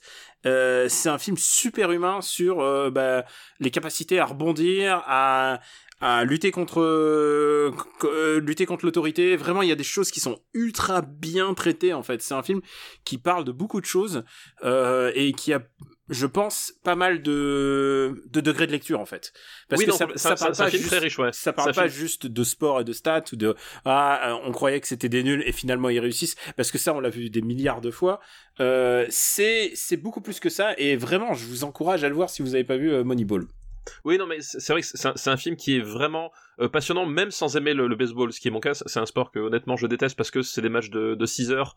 où euh, parfois il ne se passe rien où parfois il ne se passe vraiment rien. Euh, c'est, enfin, c'est, particulier quoi. Et c'est pour ça que justement j'adore le basket parce que pour le coup, même s'il y a les, il y a beaucoup de temps ah mort. non il y aura euh, pas il y aura pas de 0-0 quoi voilà, le basket, t'es sûr que t'as- jamais de 0-0, quoi. Euh, c'est, c'est, c'est... Et, et le baseball, c'est un sport qui est très compliqué, je trouve, à aimer en tant que sport. Mais là, ça, ça, tu t'en fiches parce que, euh, voilà, tu plonges dans une aventure, euh, dans une aventure humaine, comme tu l'as dit, euh, qui est super bien écrite et, euh, et qui est très bien mise en scène. Enfin, c'est un, c'est une vraie, vraie réussite, quoi. et c'est pas en- en dehors- voilà, pas juste un film avec j'ai parlé, des films mais, de euh, coach parce que les films de coach il y en a plein oui, il est pas coach, c'est ce que je dis. Justement, il est pas, il est pas coach. Et d'ailleurs, il a, il- il- le personnage peut être vraiment très froid. hein. C'est c'est les, les moments où, où, où il doit changer de joueur, les virer, etc. Euh, il rentre dans sa, dans son costume de, de manager, etc. Et, euh, et il les vire euh, comme ça. Enfin voilà, t'as, t'as vraiment tout- tous les aspects du personnage. Il force pas sur le côté, sur le côté, oui, faux remords du personnage. C'est-à-dire qu'il sait pourquoi est-ce qu'il est là. Il sait pourquoi est-ce qu'il est là et il sait ce qu'il a à faire de temps en temps, quoi. où est-ce qu'on va le classer? Où est-ce qu'on va le classer? Moneyball. Donc Le le, stratège. stratège. je suis désolé est-ce que c'est mieux que Sparring? C'est mieux que Sparring. c'est mieux que Sparring Mais pour moi, ça va pas au-dessus de mes roues. Euh, Moi, j'allais dire entre Django Unchained et Scott Pilgrim, mais je veux bien t'entendre. euh, Pour toi, ça va pas au-dessus de mes roues. Pour moi, ça va pas au-dessus de mes roues. Putain, mes roues, Qui- c'est ça croche hein, quand même. Ah bah oui, bah vaut mieux. Il vaut mieux dans ces conditions. Écoute, je, je te crois, mais ça me- comme ça, ça me laisse de la marge pour euh, pour l'autre film de Brad Pitt cette année-là. Voilà, puis euh, puis n'oublions pas voilà l'affront que tu as fait subir à Django Unchained. Donc tu vois, on a on a chacun dû faire des, des petits sacrifices. Ouais, bien sûr. Non, mais après, euh, c'est pas un affront. Il est dans les cinq sûr. premiers de de cette décennie. C'est pas n'importe quoi. Je blague. Certes, mais le, stra- le certes, il va stratège, descendre. Certes, il va descendre. Mais, mais le euh, stratège, enfin c'est vraiment un film à voir. Et comme dit, t'as pas besoin d'aimer le baseball. Enfin honnêtement, euh, voilà, c'est c'est un très très très bon film quoi. Bah, on remercie Tado pour sa liste. Merci Tado pour ta liste, effectivement. Pour cet extra ball. N'envoyez pas de liste à papa. Il... c'est une fois tous les 100 épisodes. Voilà. Euh, qu'est-ce que t'as? T'as une reco peut-être? Et oui, j'ai une reco parce que je me suis dit, voilà, euh, dans le confinement, à un moment donné, euh, les gens ont besoin, et c'est tout naturel, bah, d'avoir à un moment donné des, petits guides pour passer la vie, des choses un peu, utiles, un peu essentielles pour passer et survivre au confinement. Et donc moi, je, me suis dit, bah, quoi de mieux qu'un simulateur d'assassinat si, voilà, la personne avec qui vous vivez vous tape sur le système. et c'est pour ça que j'ai décidé, non, c'est évidemment pas la raison, hein, ça reste interdit d'assassiner les gens. Je, je commence, à, je, je, précise au cas où. Euh, mais euh, c'est tout simplement un jeu que j'avais euh, dans ma bibliothèque Steam depuis un moment et que je n'ai pas lancé, je sais pas pourquoi. mais c'est tout simplement Hitman 2. Euh, donc des, euh, des Suédois, je crois bien, de Yo Interactive. Je sais pas si t'avais déjà joué à la, à la série Hitman. Non, non, j'ai pourtant j'ai. Tu connais que les films, toi, c'est ça Ouais, voilà, malheureusement. bah Hitman, en fait, le, le pitch c'est pas compliqué. Tu incarnes un, un personnage qui s'appelle l'agent 47, qui est un grand show avec un code barre tatoué euh, à l'arrière du crâne. Ah, mais oui, je, je, voilà, maintenant je vois les films. voilà, voilà, tu vois les films. Euh, et son, son, son emblématique costard noir à cravate, euh, à cravate rouge, et son métier, tout simplement, ben c'est marqué dessus comme sur le port-salut, c'est il est tueur à gage, mais mieux que ça, il est même assassin. Et donc la série des Hitman, hein, c'est une série qui, remonte à, loin, ça doit remonter à 20 ans maintenant. Je pense, le, je crois que le premier ça doit être ça doit être 99, quelque chose comme ça, euh, qui est passé par plein plein d'itérations, plein de plein de choses, et ils ont euh, comme c'est souvent le cas dans le jeu vidéo, euh, rebooter la série, donc avec Hitman, le premier de nom, je crois que c'était, euh, ça doit être quelque chose comme en 2016, 2017, quelque chose comme ça, parce que là, le, Hitman 2, il doit être 2019, dans mon souvenir. Euh, ils ont rebooté le truc, et ils avaient amorcé quelque chose qui, je trouve, est vraiment arrivé à maturité avec ce Hitman 2, euh, voilà, l'idée c'est que on va te proposer des cartes gigantesques.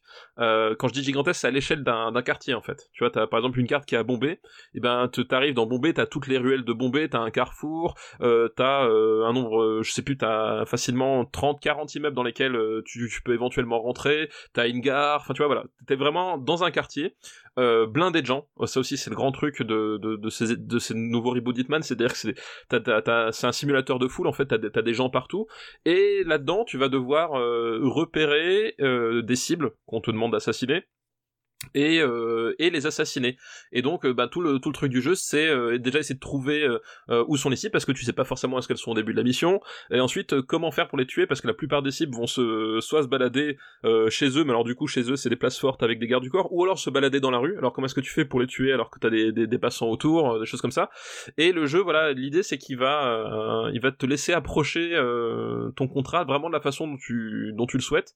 La plupart du temps ça passe par une phase d'observation, essayer de trouver des trucs et t'as plein de façons, soit tu peux la faire complètement brutale, soit tu peux la faire euh, euh, de façon détournée, tu peux attirer ta cible, tu peux, t'as des sortes de micro-scénarios en fait quand tu te balades et que tu, tombes à un moment donné sur les bonnes personnes, t'as des micro-scénarios qui se, qui se déclenchent parce que euh, tu découvres que telle cible par exemple, eh ben il est en train de se faire tailler un, nouveau costume parce qu'il a un rendez-vous super important et du coup bah j'ai endossé l'identité du tailleur par exemple, tu vois, pour m'approcher de lui. Et donc t'as plein de trucs comme ça et c'est hyper riche et ça se rejoue de plein de façons différentes parce que t'as voilà, tu peux le faire au pistolet, au couteau, euh, tu peux faire provoquer un accident, enfin tout ce que tout ce qui te passe par la tête. Et en plus de ça, ce qui est marrant, c'est que euh, il y a tout un tout un système avec euh, des contrats qui, qui viennent de façon périodique, où globalement t'es sur la même carte, mais tes cibles sont plus forcément les mêmes, et tu tu deviens à, devoir tuer des des, des personnages qui sont qui sont dans d'autres dynamiques où, où, ça bouleverse complètement ton approche parce que finalement le, le, type qu'on te qu'on te demande de tuer, on te demande de tuer d'une certaine façon alors que et ça te paraît impossible au début, donc tu essaies de, te creuser la tête pour savoir comment ça se fait. Enfin c'est voilà, t'as plein plein de trucs, euh, c'est hyper riche en contenu et ça se rejoue de façon plein plein de façons différentes. Et euh, voilà, c'est un jeu que que, que j'aime beaucoup. Et je trouve que cette euh, cette itération là, Hitman 2, est vraiment top. Surtout surtout qu'en plus, elle te permet de rejouer euh, moyennant finance évidemment, tu, ils vont pas te les offrir, mais euh, ils peuvent permettre de rejouer les niveaux du premier Hitman, du, donc du premier reboot qui était sorti, tu peux les rejouer avec le moteur du 2 et les améliorations de gameplay du 2, et, euh, et ça c'est plutôt cool, surtout si t'as pas fait le premier, comme ça t'as littéralement les deux jeux en un, et, et c'est vraiment top quoi. Et pour ma part, je vais recommander une chaîne YouTube, et tu devines déjà de quelle chaîne je vais parler. C'est la chaîne qui a Toei a ouvert avec un petit couac parce qu'ils se sont fait marbrer le premier jour. Euh, par Toei Japon. euh, Japon. Euh, tu, tu sens qu'il y a un fax, il y a un fax qui est, qui est pas passé. Genre, ils ont eu une alerte au droit et pendant quelques heures, on a été privé de la chaîne. Ça ne peut pas être plus le Japon que, ça. Enfin, je veux dire, Exactement. c'est, c'est le- ils ont pas eu le fax. Ils ont pas, eu- ils ont pas eu le fax. Et c'est c'est une chaîne YouTube qui s'appelle Toei Tokusatsu World Official. C'est aussi simple que ça. Si vous cherchez Toei Tokusatsu, vous allez la trouver sans aucun problème. Et c'est une chaîne avec énormément de tokusatsu. Qu'est-ce que ça veut dire tokusatsu? Ça veut dire c'est des films avec des effets spéciaux. C'est ça que ça veut dire. Et c'est que euh, bah, alors j'allais dire il y a que des séries de live. Non, il y a pas que des séries live. Il y a aussi quelques dessins animés. Euh, Greg avait fait un- une bonne sélection. Il a fait un Fred euh, de ses, ses petits chouchous. Il y a vraiment à boire et à manger parce que ils ont mis tout d'un coup, ils ont mis genre plus de 60 épisodes de tout plein de séries différentes. Euh, la plus notable pour les Français, évidemment, c'est XOR, donc euh, Uchukeiji Gaban, euh, dont les deux premiers épisodes sont disponibles, ainsi que sa suite, Uchukeiji Charivan, donc celui qu'on appelait XOR rouge dans la cour de, cour de, cours de récré. cours de récré. Euh, XOR, euh, à l'époque, quand je l'ai découvert, j'ai dit, ah non, tu sais, j'avais 5, 6 ans, et j'ai fait, ah non, c'est pour les bébés, je vais pas regarder ça. J'étais bien con à l'époque. Euh, et donc, il y a XOR, donc en VO, sous-titré, et donc ça permet de re- redécouvrir les séries sous, une- sous un autre jour, parce que parfois, t'as les musiques originales, et par exemple, je pense à Sankukai, qui est disponible, donc, dans sa version originale, qui s'appelle euh, euh, euh, Uchukara no Message, qui s'appelle Message from Space, et, et donc, tu as les musiques originales, puisque dans la version française, c'était des musiques de Charden, Eric Charden. Donc Oui, c'est vrai, Eric Charden. euh, Stone et Charden, Stone et. Charden. Et là, euh, ça nous permet de redécouvrir les musiques qui sont euh, signées Shunsuke Kikuchi. Donc, pour les puristes, c'est les musiques de Dragon Ball et de Goldorak. Donc, c'est vraiment, quand t'écoutes ça, tu dis, ah putain, mais c'était les musiques de Goldorak dans Sankukai et on m'en a privé toute ma vie. Donc il y a les deux premiers épisodes de Sankukai et c'est les premières séries que j'ai décidé de regarder. Mais il y a aussi Daimos, euh, qui est l'histoire d'un mec qui pilote un robot qui fait du karaté. Et euh, avec avec des espèces de mocap bizarres, tu sais, il y a des espèces de plugs qui se mettent sur lui et du coup il se met à faire du karaté. Et c'est euh, le proto Pacific Rim. On en a parlé un petit peu. C'est Real Ouais. Steel qui m'y a fait penser. Donc Daimos, si vous avez l'occasion de voir un dessin animé, regardez Daimos. Il y a les deux premiers épisodes. Il y a Zubat qui te plairait parce que Zubat c'est le plus euh, nanarlandesque parce que ça part dans des délires très vite western spaghetti mais made in Japan avec Ah, un mec qui ah. se balade avec une guitare et, et genre il se la joue mais genre virilité. C'est genre il se prend pour Hokuto no Ken. C'est c'est un c'est c'est délectable. Il y a vraiment beaucoup de trucs. Il y en a une autre que je recommanderais à tous les fans de nanar c'est Machine Man. C'est un mec qui se transforme en héros mais qui se transforme aussi en voiture. Lui se transforme en voiture. C'est ridicule. En plus euh, en plus il a vraiment une tête euh, genre vraiment passe-partout de super-héros. Euh, tu n'y crois pas une seule seconde. Moi j'ai beaucoup aimé il y a Winspector. Et Winspector c'est des policiers c'est genre imagine des Sentai mais qui s'occupent de bah des voleurs à la tire quoi. C'est c'est le Japon c'est le Japon à son summum ils ont annoncé qu'il allait avoir Speedvan qui est une série que j'affectionne et qui a été vraiment maltraitée en France parce que tout le monde euh, dès qu'il pense à Speedvan il voit Patrick Simpson Jones qui chante Speedvan Van héros de l'univers et alors que c'est vachement mieux que ça en fait. C'est vraiment une, c'est vraiment une super série. Il y a des séries de ninja il y a des séries euh, de tous les genres. Il y a une série de Jidaigeki en plus. Euh, et c'est bizarre de voir une série de Jidaigeki qui est un truc supposément euh, pour les enfants, mais euh, mais alors que bon, le contenu est, est hardcore.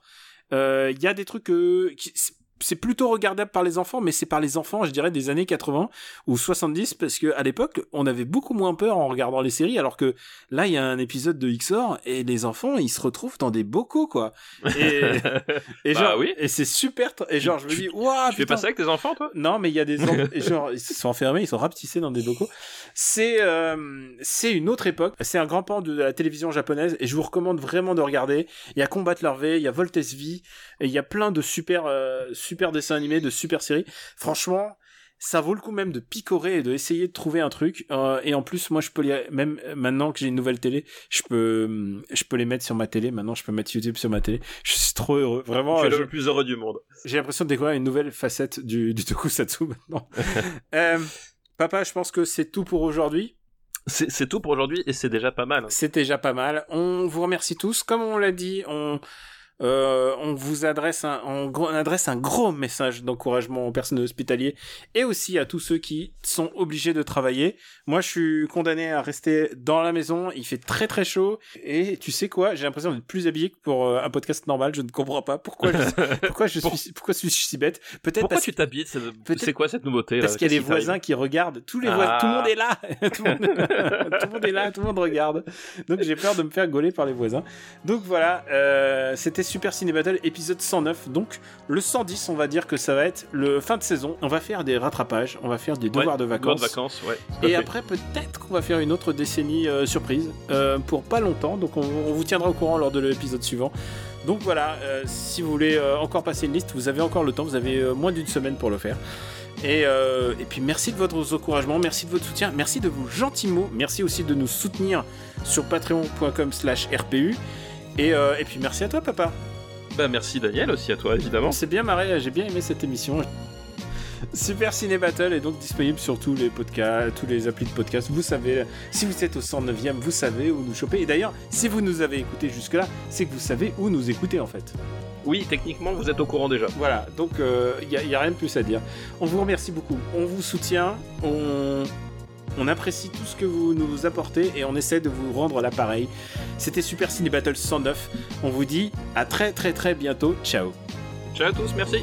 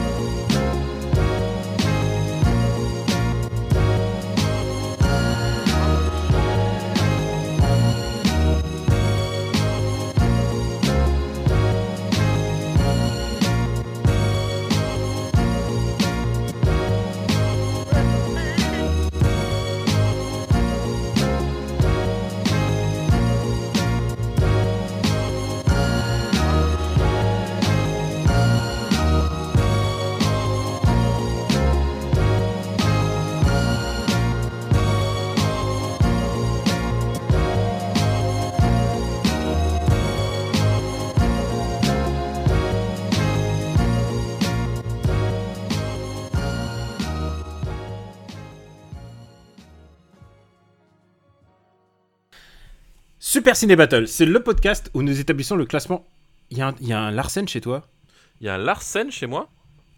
Je crois en fait. C'est- Alors euh... genre, genre comme si c'était une, une chasse d'eau qui. Ah oui, alors c'est possible. que- Enfin, c'est pas un Larsen, mais c'est euh, il passe l'aspirateur en bas. Ok, c'est l'aspirateur que j'entends. Bon bah écoute, c'est pas grave. Au Oui. début tu veux pas parler donc. Et putain, c'est bien. Passe l'aspi. Bah oui, t'as vu ça. Alors, elle, elle le fait, elle le fait à la mode euh, adolescente. Hein.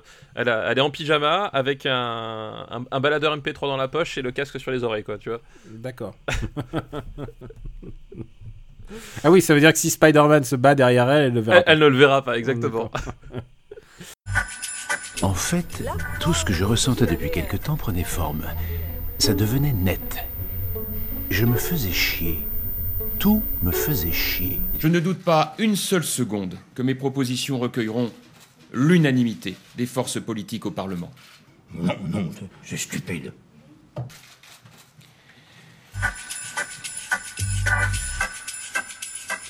Alors, on s'en fout, ça c'est pas la question. C'est normal, il faut payer. Il y a eu plus de 40 meetings qui ont été organisés. C'est un gros secret, ça. Enfin, de toute façon, il n'y a aucun problème avec tout cela, mais tout cela est public. C'est un secret beaucoup trop lourd pour moi. Je veux pas pouvoir le garder. Comment ça, tu vas pas pouvoir le garder? Mais attends, maintenant je te l'ai dit, il va falloir que tu le gardes. Ça fait 25 ans qu'on dit rien et au bout d'un moment, ça casse les couilles, non? Bah oui. Alors moi, ce que je propose, Les principaux dirigeants de ces groupes de presse qui utilisent des fonds publics soient désormais soumis aux mêmes règles et obligations de déclaration d'intérêt et de patrimoine que celles des parlementaires. Ah, bonjour l'ambiance. Hein.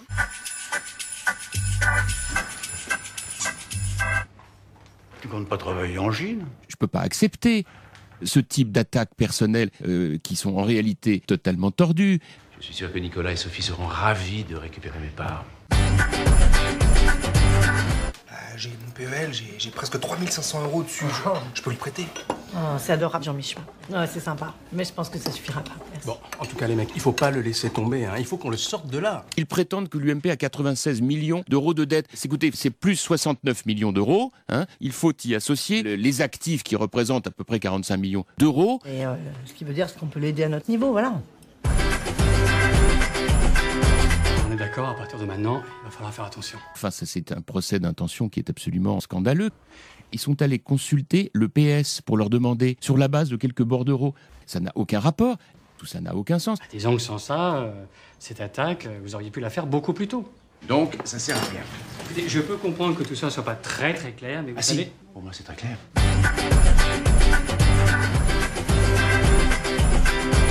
C'est ignoble. Ah, j'en fais pas de peine. Je les dégoûte.